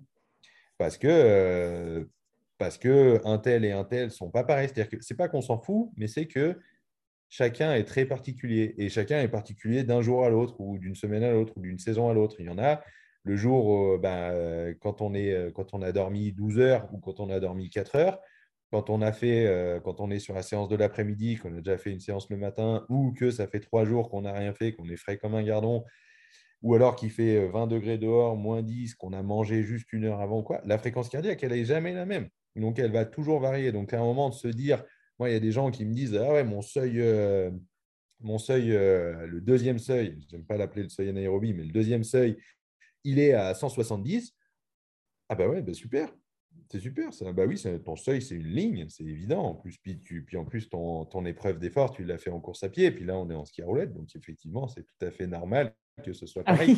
Ah en fait, c'est-à-dire qu'à un moment, et puis tu l'as fait il y a deux ans. Donc euh, oui, c'est évident que tu es encore le même qu'il y a deux ans. Eh tu n'es pas entraîné, tu as été congelé dans un, dans un, dans un réfrigérateur. Et voilà, c'est évident. Et donc, en fait, leur dire, ce qui est important, c'est que le cardio, il vous donne des chiffres. Mais si les chiffres ne veulent rien dire, notre corps, il ne sait pas ce qui est un seuil, il ne sait pas ce qui est, ce qui est telle ou telle allure. À aucun moment, on est capable de définir notre allure. Nous, le seul truc qu'on est capable de comprendre, c'est plus, moins. Je, me mets à un endroit, ok, je vais un peu plus haut, un peu moins haut, ok, on arrive à trouver un petit peu ça. Et, euh, on arrive à, à, force à trouver des repères, à trouver des parallèles, à trouver des, à se dire ah oui ça ça ressemble à ça ok là je retrouve les sensations parce que j'ai tel type de respiration tel type d'oppression un peu euh, de la cage thoracique, euh, je sens ci, je sens ça. Ok, je dois être pas très loin de mon seuil. Donc j'ai besoin un peu de mon cardio à un moment pour trouver les choses, de, aussi de prendre des lactates, de, de peut-être faire une épreuve d'effort pour comprendre ma cinétique de, de lactatémie, toutes ces choses-là, se dire ok, ça marche comme ça. Mais à un moment, qui est capable de dire ah ouais là je suis à 1,8 de lactate, ah ouais ça n'a aucun sens en fait. Le seul truc qu'on peut retrouver, c'est notre aisance à l'effort. Et en fait, ça, bah, c'est le souffle. Et c'est toutes ces choses-là. Donc, on a besoin un peu de garder des, quelque chose qui va nous donner des valeurs, de les relier tout le temps à des sensations pour qu'à la fin, il n'y ait plus que les sensations qui restent. Et euh, donc, voilà, c'est un cheminement. C'est, comment dire, le, cardio, toutes ces choses-là. C'est voilà, intéressant de, de l'avoir de temps en temps, mais il ne faut pas avoir le nez dessus et se dire, là, je suis à ça, ça doit être. Euh, parce qu'en plus, on se, on se formate un petit peu à se dire euh, je, suis sur mon vélo, là, je vois que je suis à 180. Ah, bah, du coup, dans, je vais péter. Alors, bah, je ralentis. C'est l'autre, je ne vais pas pouvoir tenir. Mais non, en fait, ton corps, euh, avec le mental, tu es capable aussi de dépasser certaines choses. Et après, bon, le super sapiens, c'est encore euh, bien au-delà. Je pense que c'est intéressant sur des. Déjà, moi, je ne l'ai pas testé moi-même. Donc, quelque chose que je n'ai pas testé moi-même, je ne l'amène pas à des gens.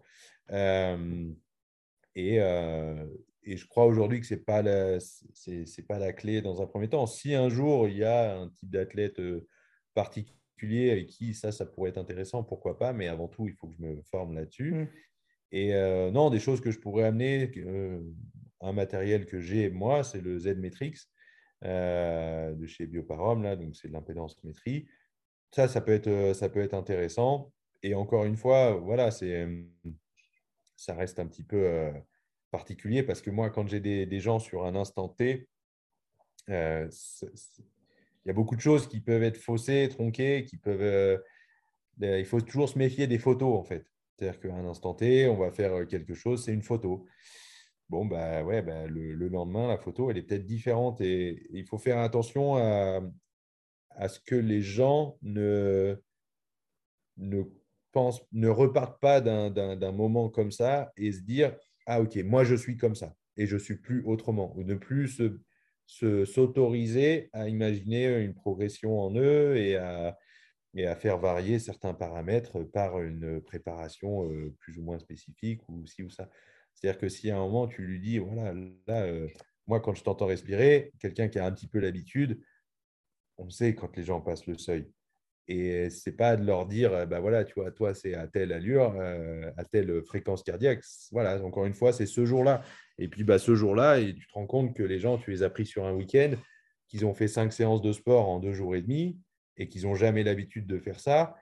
Donc, euh, donc ce ne sera pas quelque chose qui sera reproductible. Euh, peut-être qu'ils ont moins bien dormi parce qu'ils n'étaient pas chez eux, ils ont mangé des choses différentes, ils étaient avec d'autres gens, ils se sont peut-être un petit peu surestimés sur la première séance ou ainsi de suite. Donc, je me, méfie un petit peu de ça. Je préfère beaucoup relier aux sensations dans un premier temps et que les gens puissent en sortir quelque chose à se dire, OK, ouais, moi je m'écoute, tiens, je, fonctionne comme ça, j'essaie de, de, trouver, de trouver comment ça fonctionne dans mon corps, de m'écouter en fait un petit peu. Et par contre, après, de, ce que tu disais, ouais, tous ces matériels-là sont, intéressants. Mais cette année, là, en, octobre, j'ai lancé un stage d'entraînement un peu plus poussé comme euh, bah, toi qui connais, comme un stage euh, un peu que on pourrait faire en ski de fond. Voilà, on a fait ça sur cinq jours, donc il y avait euh, quatre jours et demi de quatre, neuf demi, neuf demi-journées, donc neuf séances. et là, je l'ai proposé que à des gens qui étaient déjà venus chez moi, qui avaient fait des stages et, et que j'estimais capable de, tenir ça.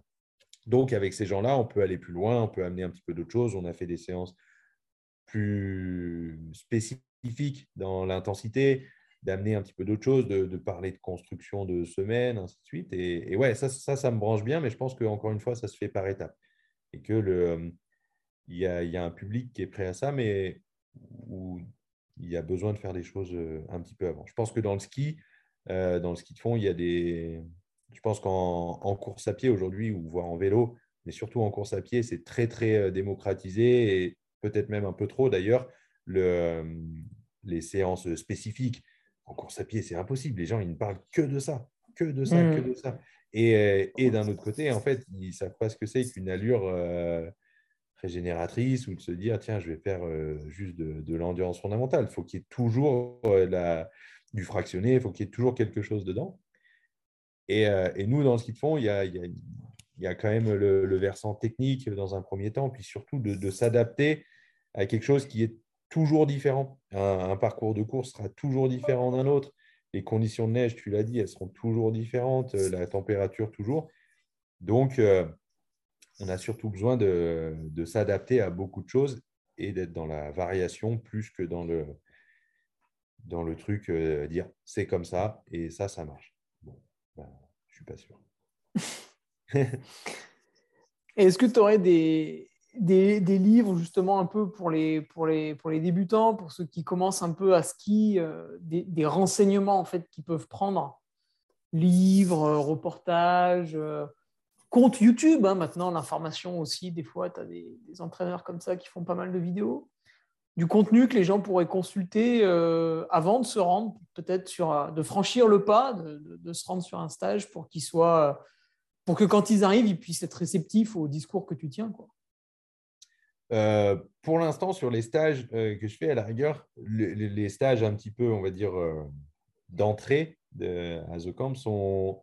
C'est pas mal aussi quand les gens n'en savent pas trop, entre hmm. guillemets. C'est-à-dire parce que, parce qu'en fait, à partir du moment où on, a lu des choses un petit peu et tout. C'est très bien. Je pense que c'est vachement important aussi de, faire ça. Mais attention à rester ouvert et à accepter que euh, ça, c'est un point de vue. Il y a d'autres points de vue. Il y a plein de choses un petit peu qui peuvent être pas contradictoires, mais qu'il n'y a, a pas une recette en fait. Et donc, surtout, il ne faut pas s'enfermer à se dire Ah ouais, j'ai lu ça, c'est ça la vérité, je ne veux plus en changer. Donc, moi, j'aime beaucoup avoir des gens aussi qui, qui, qui, arrivent et qui, en fait, qui n'ont qui ont même pas imaginé qu'on allait leur parler d'allure d'entraînement et qui, petit à petit, au fil de la, conversation, se disent Ah ouais, mais en fait, ça, c'est moi. Ça, c'est complètement moi. Ou de leur montrer, en fait, une fois qu'on va skier sur le premier truc, à The Camp, ça part, on part un peu en descente. Puis après, on monte pendant un petit moment. Tu arrives en haut de la montée, moi, je m'arrête, je leur fais le coup à chaque fois. Et euh, tiens, commence à parler, machin, tout ça. Ils ne comprennent pas pourquoi ils doivent parler et tout. On dit, tu vois, tu vois là, tu as besoin de reprendre ton souffle. Et ça fait trois minutes qu'on est parti. Et on n'est pas en train de faire une séance. Donc là, tu es beaucoup trop. Parce que imagine que la, montée, elle continue encore 15 euh, km. Ah, tu ne vas pas y aller en haut. Tu vas t'arrêter, tu vas devoir t'arrêter. Donc voilà, ça, c'est les choses. Après, pour le versant technique, là, par contre, oui. Et je pense que moi, le, le plus grand pas choc, mais le, le, truc qui les fait un peu tiquer, c'est qu'il y en a beaucoup qui ne se sont jamais vus skier ou courir ou rouler même peut-être. Moi, je ne me suis jamais vu rouler en vélo. Bon, voilà. Après, euh, je, m'en fous un petit peu, mais par contre, pour le ski, je me suis beaucoup vu skier, parce qu'avec les, les, coachs, euh, on fait beaucoup de techniques. Et en fait, tu as, une, visualisation de toi. Tu es capable de, te représenter dans l'espace, tu es capable de, de, dire, moi, je skie de telle ou telle manière, donc tu es capable mentalement de changer aussi des choses, de préparer, de te préparer à changer les choses. Et, euh, voilà, quand on fait la première séance vidéo, oh, il y en a, ah ouais, tu vois, toute la matinée, je t'ai parlé, de ce bras, je t'ai parlé de ce bras, je t'ai parlé de cette jambe et tout. Tu me disais que tu ne comprenais pas. Tu vois, en fait, ah ouais, ok. Et là, à partir du moment où on a cette, cette visualisation dans l'espace, de se dire, ah ouais, tiens, moi, je skie comme ça, qu'on voit, qu'on revoit un petit peu des, notre façon de skier, ben, euh, derrière, c'est un peu plus facile de changer les choses techniquement. Et donc, pour ces gens-là, moi, ce que je trouve, c'est que des fois, de, ben, par exemple, je dirais, ben, faites-vous filmer par quelqu'un qui est avec vous, euh, juste pour avoir une première représentation, et aussi, regardez le, haut niveau. C'est-à-dire que c'est bien beau de regarder euh, l'équipe au Eurosport, regarder une course comme ça mais peut-être euh, à un moment aller regarder un replay et, et faites passer un petit peu au ralenti quelqu'un qui skie, regardez la technique, parce que ça va trop vite sur une course pour, euh, mm. pour quelqu'un qui est entre guillemets novice. Oui, on va voir euh, une, différence de vitesse, une attaque, on va voir peut-être un, allez, on voit rarement les passages en descente, sauf quand il y a des chutes, mais on va voir des choses qui sont bien faites et si ça, un joli sprint, mais ça va trop vite. OK, bah peut-être à un moment prendre le replay et l'application Eurosport d'ailleurs est très bien pour ça parce qu'on peut, on peut regarder les courses euh, quand on veut, où on veut.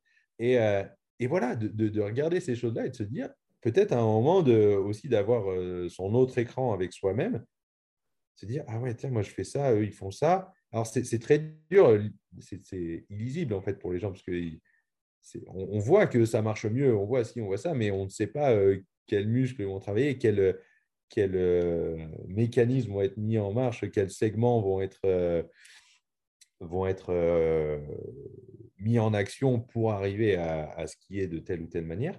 Mais il n'empêche que ouais, je pense qu'avoir une lecture un peu, de regarder des images de, très haut niveau un peu différemment et avoir des ralentis et être un peu au calme pour regarder ça, ça peut permettre de progresser. Je pense qu'aujourd'hui, la, le plus gros gap de progression pour les gens, c'est quand même techniquement.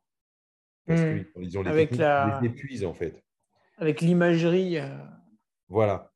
Et, en fait, ils n'ont pas besoin de savoir spécialement. Euh, euh, je pense que pour le ski, encore plus, parce que, comme on disait, c'est, c'est que de la variation, c'est que des choses qui sont dans le. Dans le comment dire, dans, dans l'interprétation, dans, le, dans du ressenti, et non pas quelque chose qu'on va lire dans un bouquin. Donc, euh, donc oui, moi je, pense que il y a besoin de plus d'améliorer un peu cette technique parce que les, gens s'épuisent trop facilement. Euh, et, c'est ça aussi qui fait qu'à un moment, euh, on va dire Mais tu es, gentil avec ton allure endurance là, mais moi, la montée, je ne peux pas la passer.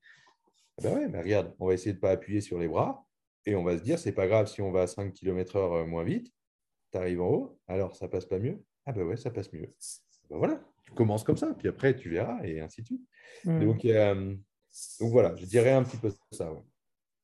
Ah, il y avait euh, Patrick Rémy qui donne pas mal de cours là sur le plateau. Enfin, en tout cas, à l'époque, il en donnait beaucoup. Puis mes, mes parents étaient allés faire justement, je crois, une dizaine de, cours. Et euh, premier cours, donc tout le monde skie, pas de problème. Et puis lui, il filmait à quelques endroits. Et deuxième cours, euh, tiens, bah, surprise, pas de ski ou presque pas. Et hop, tout le monde dans une salle et on regarde les petits copains skier la veille, quoi, ce qu'ils avaient fait.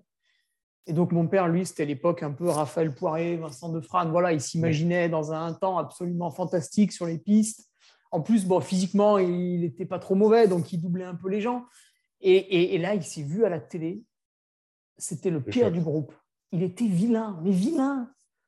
Et ma mère lui disait à demi-mot hein, quand il skiait, ouais, attention, les épaules quand même, là, c'est tout devant, enfin, ça ressemble à rien, tout. donc il n'écoutait pas. Et le fait de cette vue, ça lui a presque mis la honte. Et, ouais, l'électrochoc était particulièrement efficace. Ah ouais, ouais, non, mais c'est très bien. Je ne suis pas surpris que Tic, euh, donc Patrick Rémy, comme tu disais, euh, fasse ça parce que parce que c'était un très très bon technicien. Je pense que c'est oui, qui est très bien, qui a, eu une grosse carrière, sûrement, sûrement pas au bon moment dans l'histoire du sport euh, du ski de fond. je pense qu'aujourd'hui, un, un, gars comme ça, il aurait eu une carrière folle. Mais, mais voilà, en fait, ben, généralement, presque un des premiers trucs que je vais faire quand on va skier, il y a un moment où on n'est pas sur les skis. Déjà, ils n'ont pas forcément les bâtons au début, puis même à un moment, ils n'ont pas les skis. Et, euh, qu'on peut travailler aussi sa technique euh, chez soi devant une glace. Et parce qu'on a besoin de prendre conscience de, euh, de soi, de ce qu'on fait. Si à un moment, je, tu me fais découvrir un sport et euh, surtout qu'on a un certain âge, souvent quand on vient faire les stages à The Camp, ce n'est pas le gamin de 12 ans qui vient et qui se dit Tiens, je viens loger à, The Camp, je vais faire un stage. Non, c'est des gens qui skient déjà, qui ont déjà tous leurs défauts et les, défauts qu'ils ont depuis euh, peut-être 5, 10, 15 ans qui skient comme ça. Et comme ils n'en ont pas conscience, pour eux, c'est naturel. C'est-à-dire qu'à un moment, quand tu lui dis Mais le, euh, ben, en fait, ton tu as, main, ta main droite qui est collée à ton épaule droite, donc tu as, une ouverture de, coude qui est néant, et donc tu n'as aucun levier de force là-dessus, et puis, euh, puis, tu skis tout crispé avec le trapèze qui vient s'accrocher à l'oreille. Bon, tu lui dis ça, s'il ne s'est pas vu, euh, aucun moment, ça va lui parler, ça. Donc, euh, ouais, je pense que le pouvoir de la vidéo est, est assez, impressionnant. Et puis, après, il y a aussi que la difficulté de, skier, c'est qu'on on est sur justement sur de la glisse. On est sur, un appui qui est glissant. Donc, euh, quand on essaye de faire des choses, quand on parle de transfert d'appui, de venir euh, s'empiler, tout ça, mais qu'on a des skis qu'on a un peu du mal à contrôler, quand on est dans un plat descendant, que ça commence à accélérer, bah, c'est dur de patiner, d'oser euh, tenir en équilibre sans se mettre une boîte, parce qu'on a toujours peur de tomber. Ben, d'abord commencer un petit peu en salle et de se dire bah, comment je vais construire mon geste, comment je vais faire pour améliorer peut-être ma flexion de cheville, parce que j'ai une flexion de cheville qui est naze. Après, bah, comment je vais faire pour améliorer un peu ma proprioception, comment je vais faire pour entraîner mes mollets, parce que mes mollets, c'est les, les, mollets, hein, terme général, mais qui va être la zone la plus endurante de mon bas du corps, donc la zone que je vais, il faut que je m'en serve le plus possible. Euh, ça, ça, comment je peux simuler un transfert, euh, un transfert d'un pied sur l'autre avec euh, des bosus, avec des, trucs instables ou ci ou ça, sans avoir peur de me boiter. Et puis, et puis bah, après, le gainage, comprendre le truc des empilements, et puis ci, et puis ça.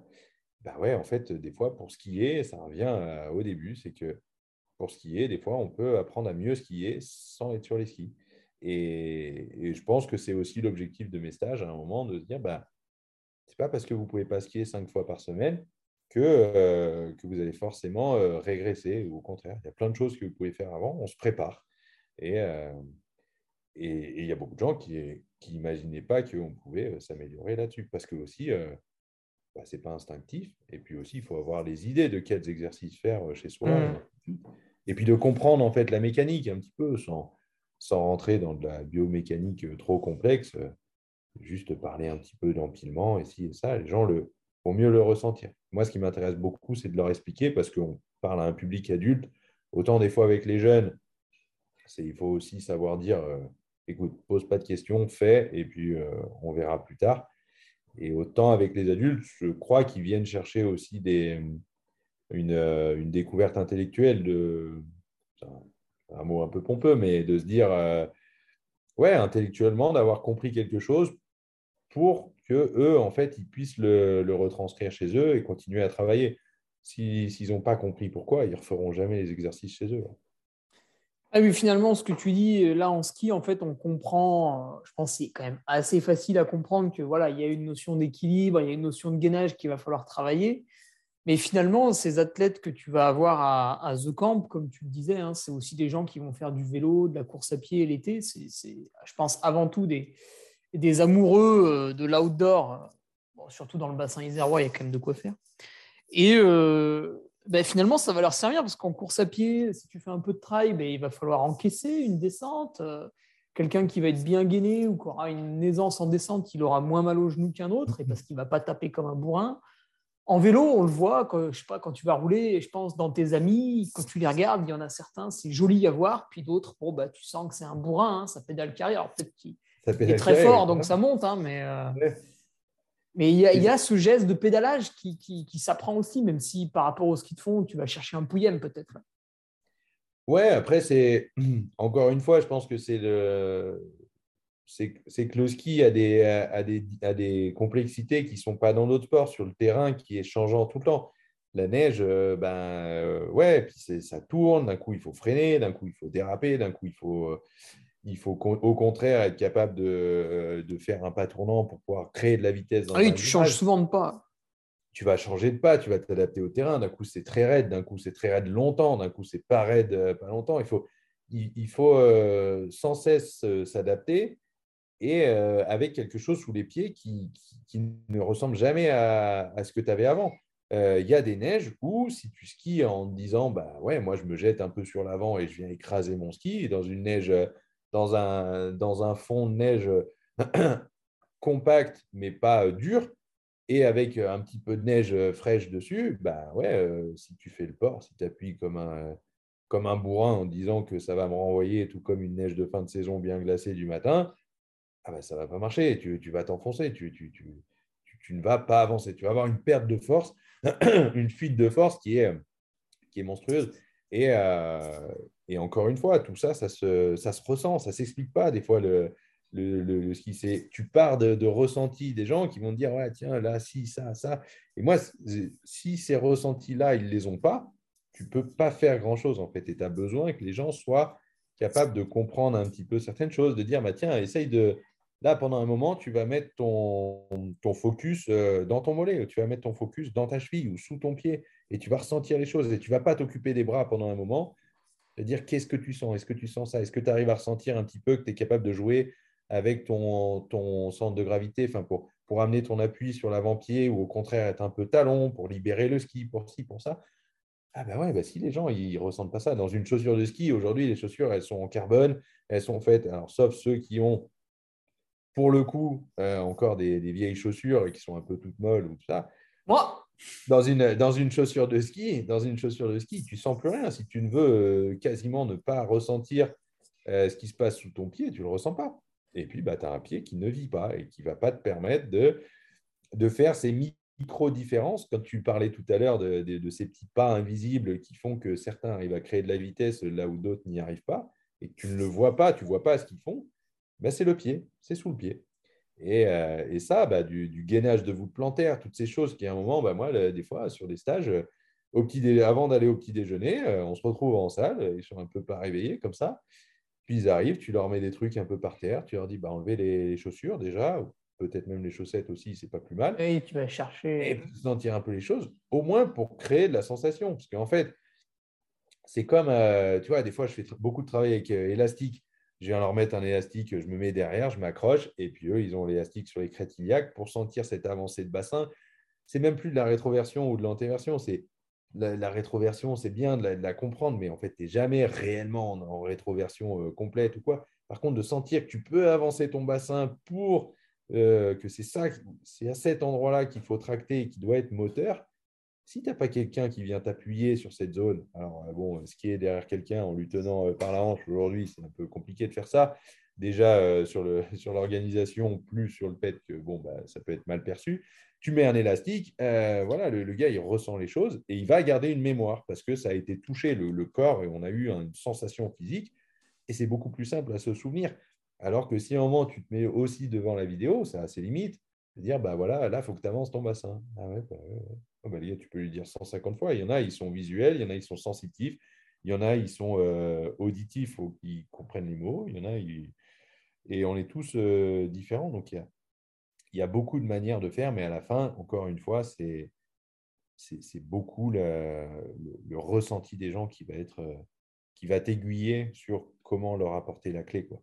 Et, euh, et ça, malheureusement, bah, peut-être que ça boucle la boucle de l'interview, mais ça refait que un, plan d'entraînement euh, fait euh, à distance sans avoir le contact humain, sans avoir l'échange et le, et le ressenti d'une séance en live euh, pour le ski, qui est un sport avant tout technique et après tout très très physique aussi, mais ça ne va pas suffire.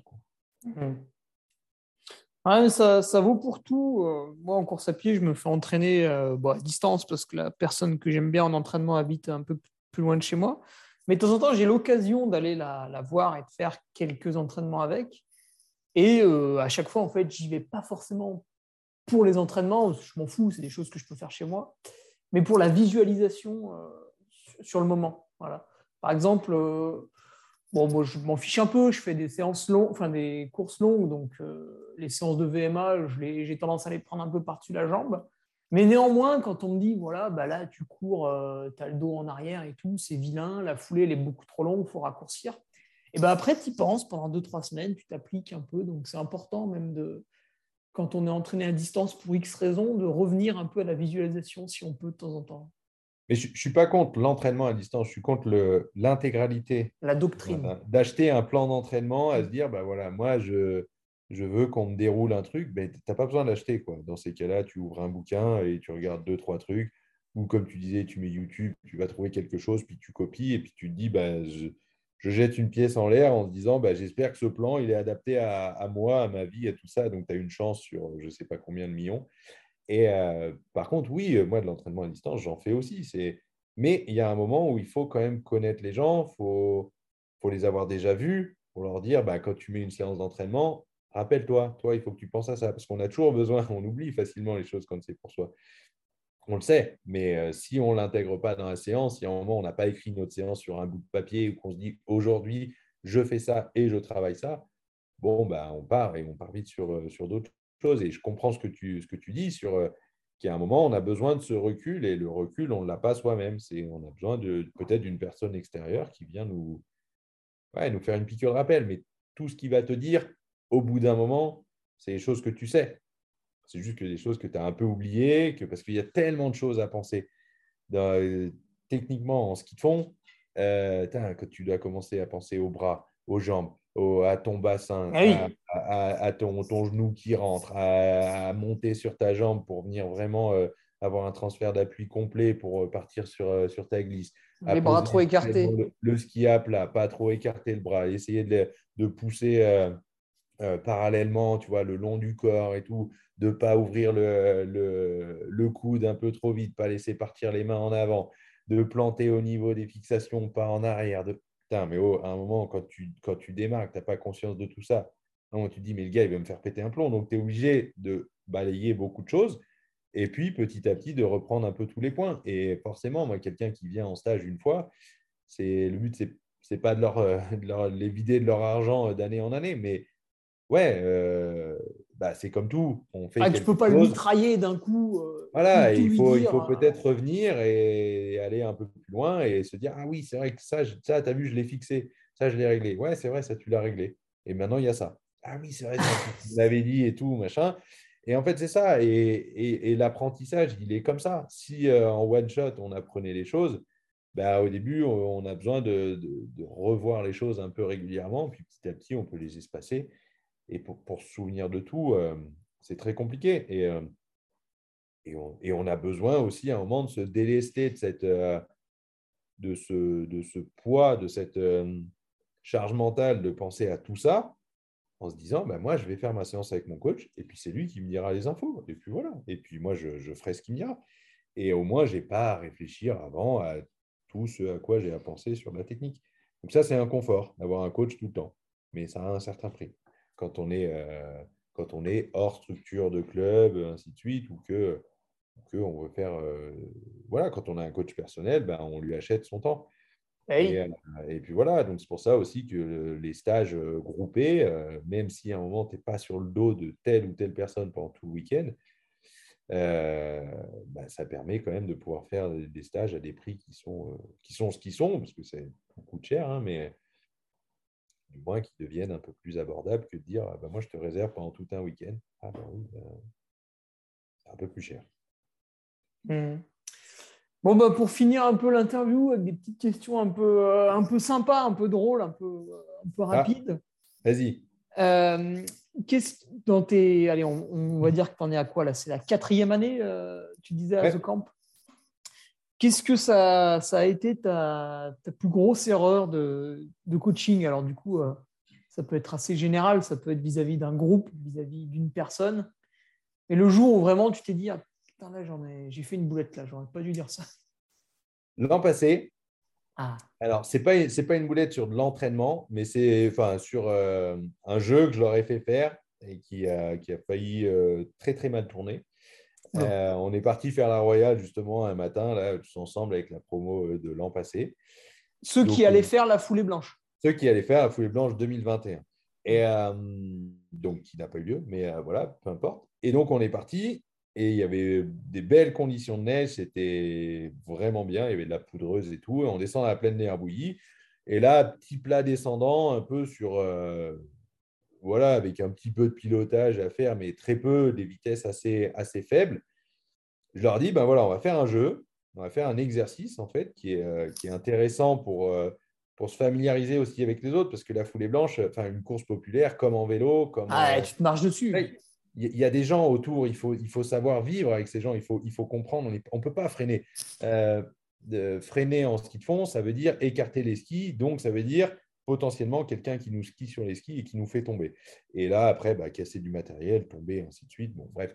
Et donc, euh, il y a des manières de faire en laissant les skis dans l'axe, de pouvoir se, familiariser avec les autres. Donc, on a un petit jeu comme ça qui est en fait le, un espèce de petit train en fait où tu mets tous en ligne et puis bah, tu tiens les bâtons de suite devant et celui de derrière tient tes bâtons. Et le but, ce n'est pas de l'emprisonner, c'est de pouvoir jouer un peu avec, de pouvoir le repousser, de sentir aussi l'aspiration, qu'on se rapproche.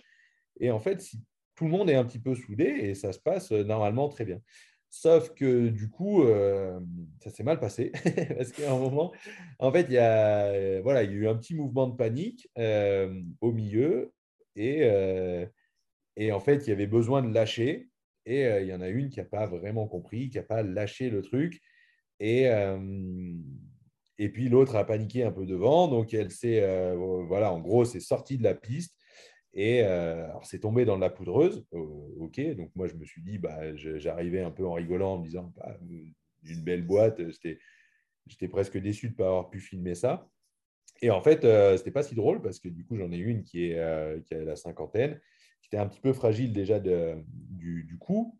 Et euh, en fait, euh, ouais, voilà, elle était tombée en arrière et puis euh, était un peu, un peu choquée. Quoi. Et donc, en plus, il y avait son mari dans le groupe, donc un peu, un peu plus paniqué que les autres. Et, et là, je me suis dit, mais merde, en fait, ouais, ne se, relève pas. Quoi. Et tu vois, elle était un peu stone, un peu shootée là. Et puis, bon, il y a eu un petit bout de matériel un peu cassé et tout, machin. Puis, tu vois, tu, sens bien qu'il y en a un qui a fait une connerie, il y en a une qui a, voilà, qui, a fait n'importe quoi.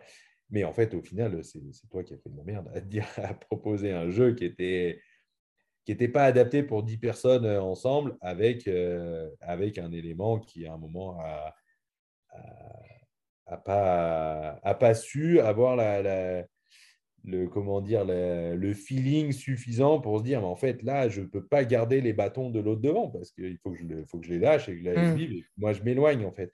Voilà. Et du coup, ça m'a beaucoup, ça m'a servi de leçon.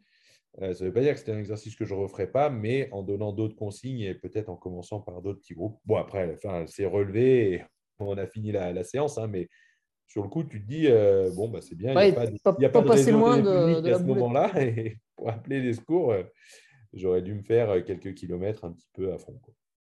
Ouais, puis il faut se méfier avec les bâtons quand tu tombes. c'est déjà arrivé en, en trail justement qu'une dame se plante le bâton dans les, dans, le, dans le ventre, alors je ne sais pas exactement où il s'est planté, mais il a fallu appeler les secours. C'était une blessure très très grave. Il a fallu faire une prise en charge rapide. Nous, en plus, avec les, les, les, les bâtons carbone, c'est des choses qui sont déjà vues, mmh. ouais, que ça mmh. transperce un mollet. Ah, ça pète d'un coup. Hein. Après, au-delà de ça, c'était surtout des fois, tu arrives, tu es au milieu de la séance, tu es à l'endroit le plus loin de ce que tu as fait, de la boucle. Donc, s'il y en a qui commencent à péter des skis ou machin, Bon, toi, tu peux toujours donner un ski, tu peux toujours donner un autre ski, puis tu arriveras quand même à rentrer euh, plutôt bien. Mais après, voilà, euh, les bâtons, euh, bah, peu de chance que la personne qui casse fasse ta taille. Et, et puis surtout, il y a quelqu'un qui peut se faire mal. Donc, ce, qui est, ce qui est arrivé là sur le coup, après, c'est bien fini. Mais voilà, là, je pense que j'ai bien fait de la merde. Bon, alors l'inverse maintenant, une journée un peu voilà, qui restera dans ta mémoire, une belle journée où peut-être une, euh, une, perf dont tu as été fier, bah, justement, un de ces, un de ces groupes que tu emmènes jusqu'à la compétition. Voilà, un beau souvenir. Alors après, là, bon, pour le coup, les, les compétitions, il n'y en a pas eu tant que ça. Euh, et, et, je dirais pas forcément euh, un résultat quelconque, même s'il y en a, parce qu'il y en a, ils ont, ils ont tous des niveaux très différents. Il y en a, ils sont, sont vraiment capables d'aller vite, et d'autres qui partent de, de, beaucoup plus loin. Et, et, en fait, moi, des, des, très bons moments, c'est. Euh, alors, il y, en, a plein, il y en a plein de très bons moments, mais finalement, là, j'ai quand même eu. Euh, c'est plus les retours que les gens me font. Et euh, de temps en temps, alors il y a des gens qui ne font pas forcément de retour parce que bah, ils ne sont pas forcément comme ça. Ouais, quand on est content, en général, on ne dit rien. Voilà, mais tu as, aussi des gens, moi, ce que je veux, c'est s'ils passent la ligne ou qu'ils fassent quelque chose, qu'ils aient la banane. Je reste joignable euh, tout le reste de l'année. Je ne suis pas quelqu'un où quand on m'envoie un message, après, je réponds plus parce que le stage est fini. Donc, j'ai des gens qui m'ont fait des retours après plus tard. Ça, c'était trop bien ici et ça. Mais là, euh, il y a quelques jours, justement, j'en ai un qui était de la première euh, promotion et qui, qui, revient cette année pour faire la foulée blanche et qui est venu et qui m'a dit, mais en fait, tu m'as changé la vie. Et du coup, voilà, d'être passé à faire un stage avec toi. En fait, je ne fais plus le sport de la même manière. Pourtant, il a fait de l'aviron, il a fait une médaille mondiale euh, dans les années 80 en, par équipe. là. Et euh, donc, c'était un sportif de haut niveau hein, quand même. Et il vient de Paris. Il ne skie pas forcément euh, super bien pour quelqu'un qu'on voit, mais il, est, il, a quand même un certain âge. Et c'est une machine, en fait. Et, et, en fait, voilà, quand on te dit des choses comme ça, euh, bah, tu es heureux parce qu'en fait, c'est exactement ce que je recherche à, The Camp. Pas forcément cette reconnaissance, encore que je, sans me cacher, et je ne pense pas qu'il faille avoir honte de ça. Euh, j'aime avoir de la reconnaissance.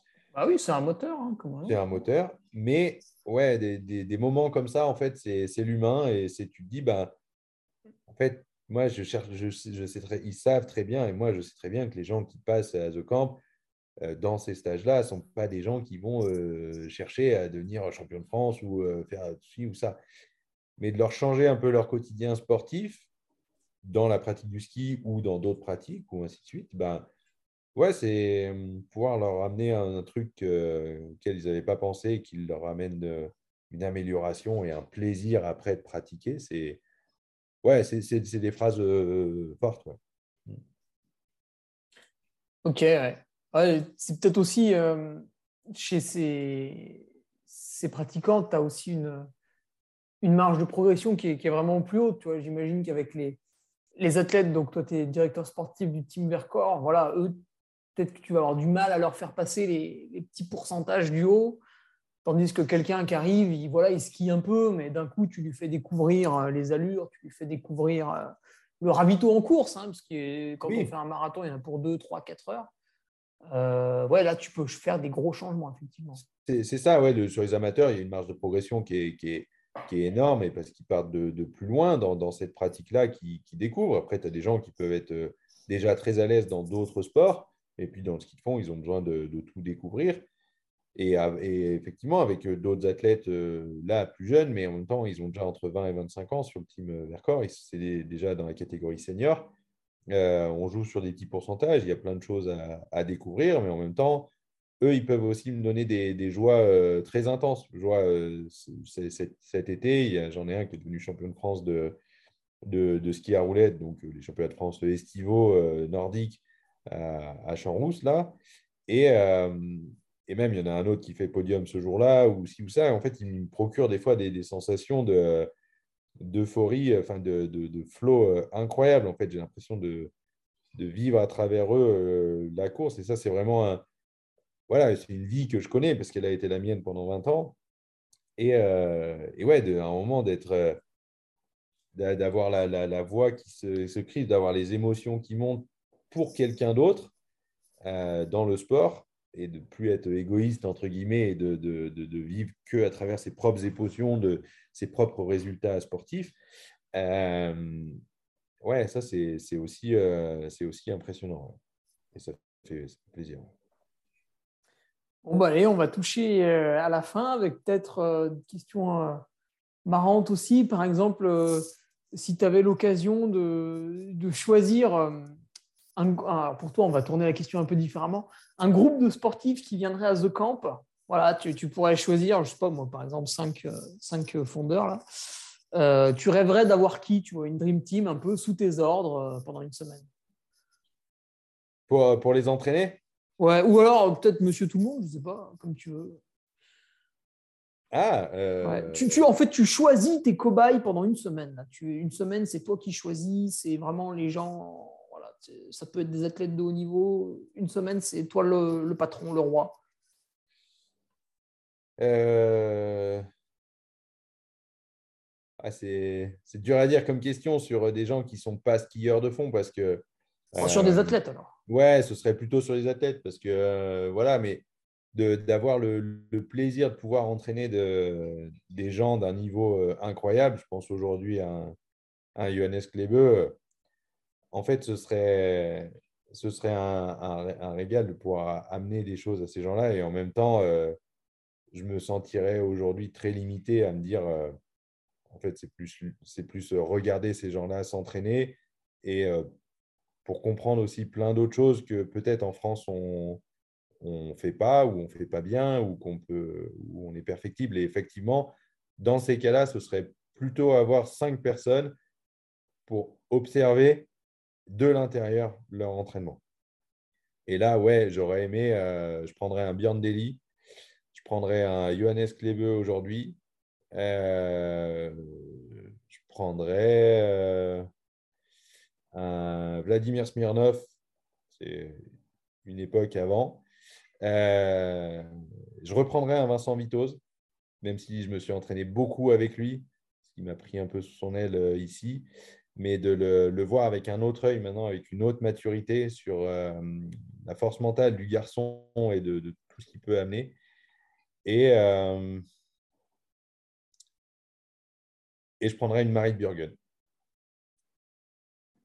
Pas un petit, euh, un petit bien pour faire la fête le soir. Hein? Un petit Nortug pour faire la fête le soir.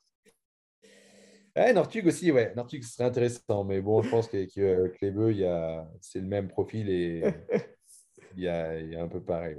Donc, euh, voilà, ma team. Ok. Et est-ce que ça t'est arrivé euh, d'avoir dans ton, dans ton groupe d'entraînement des peut-être ta conjointe ou des gens de ta famille, ça peut être un frère, une sœur, un parent, oncle, tante, etc. Est-ce que tu as, eu à les coacher des fois?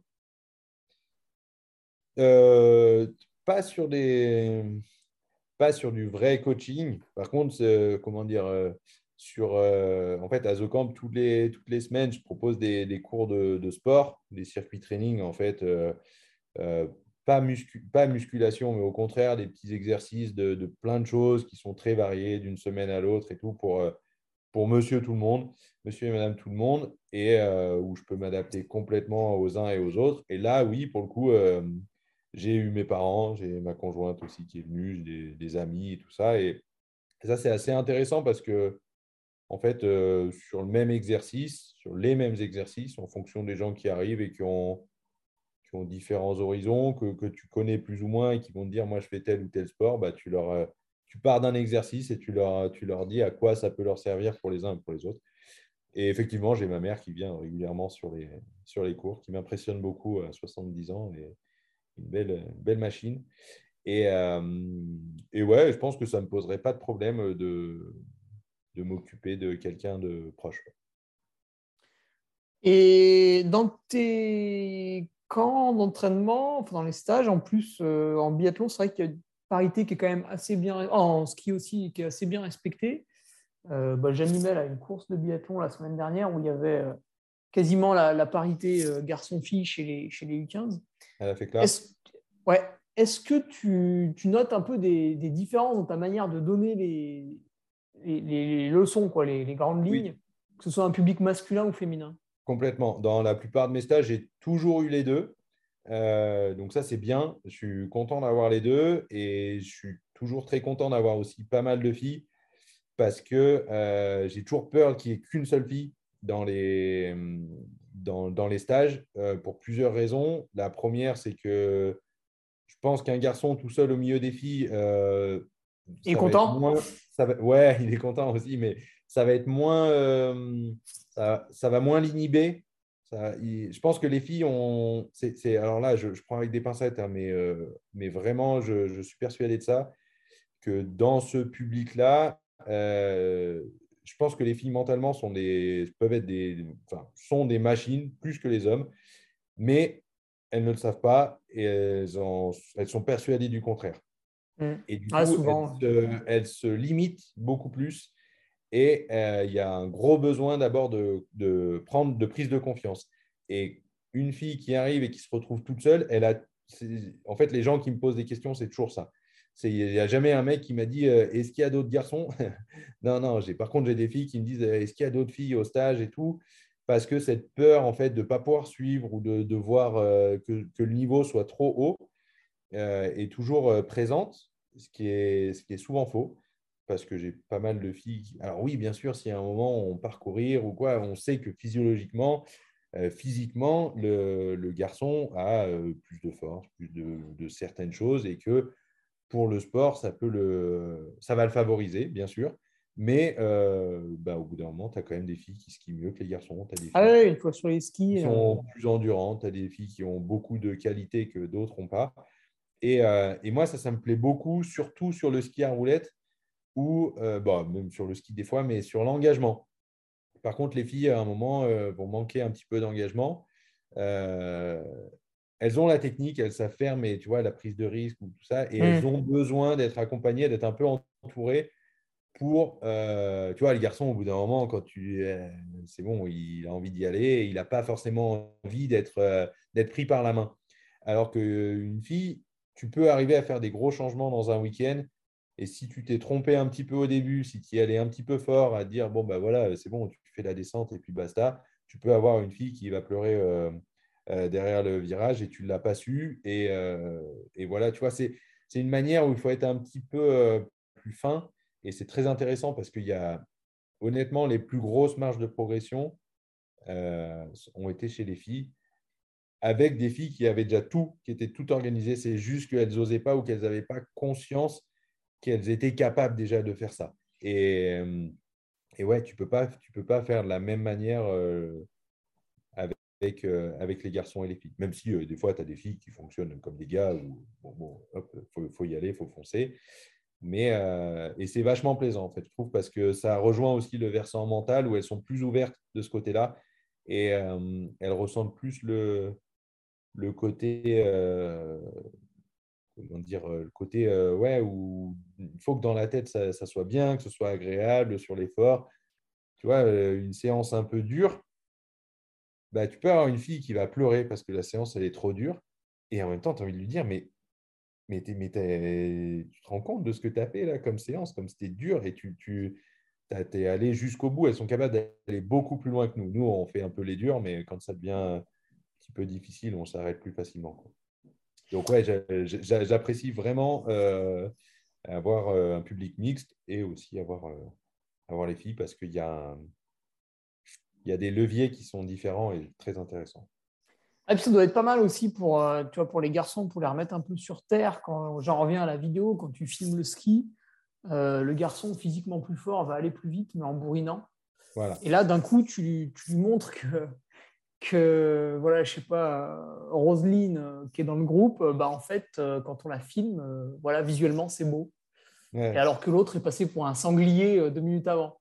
Je pense Voilà. qu'il peut y avoir une scène émulation aussi entre les deux. Après, ça peut charrier un Des, peu. des- c'est des rigolo. fois, ça c'est bien. Et puis surtout, bah, dans, dans le stage, il n'y a, y a jamais que du physique. Moi, ça ne m'intéresse pas de, Mm. leur, de leur amener, de leur dire bon, ben voilà, on va faire telle séance, bourriné. on va pulvériser.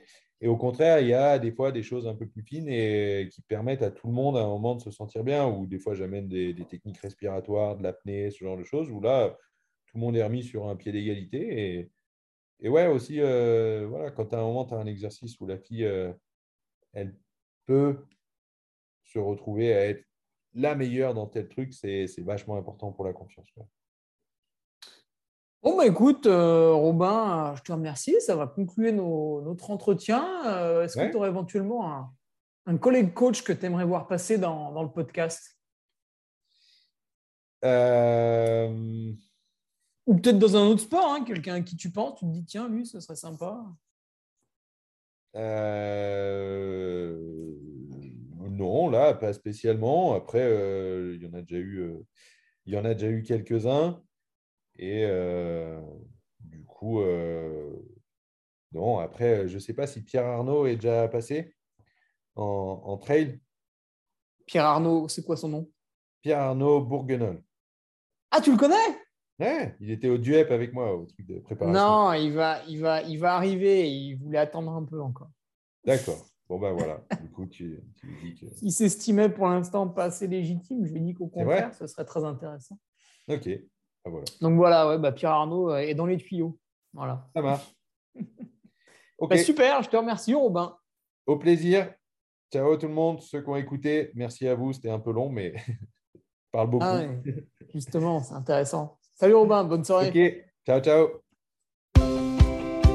Tu viens d'écouter un nouvel épisode du Nolio Podcast. Je sais, c'était génial. N'hésite pas à réagir sur l'une ou l'autre de nos plateformes, que ce soit notre page Facebook, Instagram, notre groupe Strava ou sur LinkedIn. Les liens sont dans la description. Allez, à bientôt pour un nouvel épisode. Salut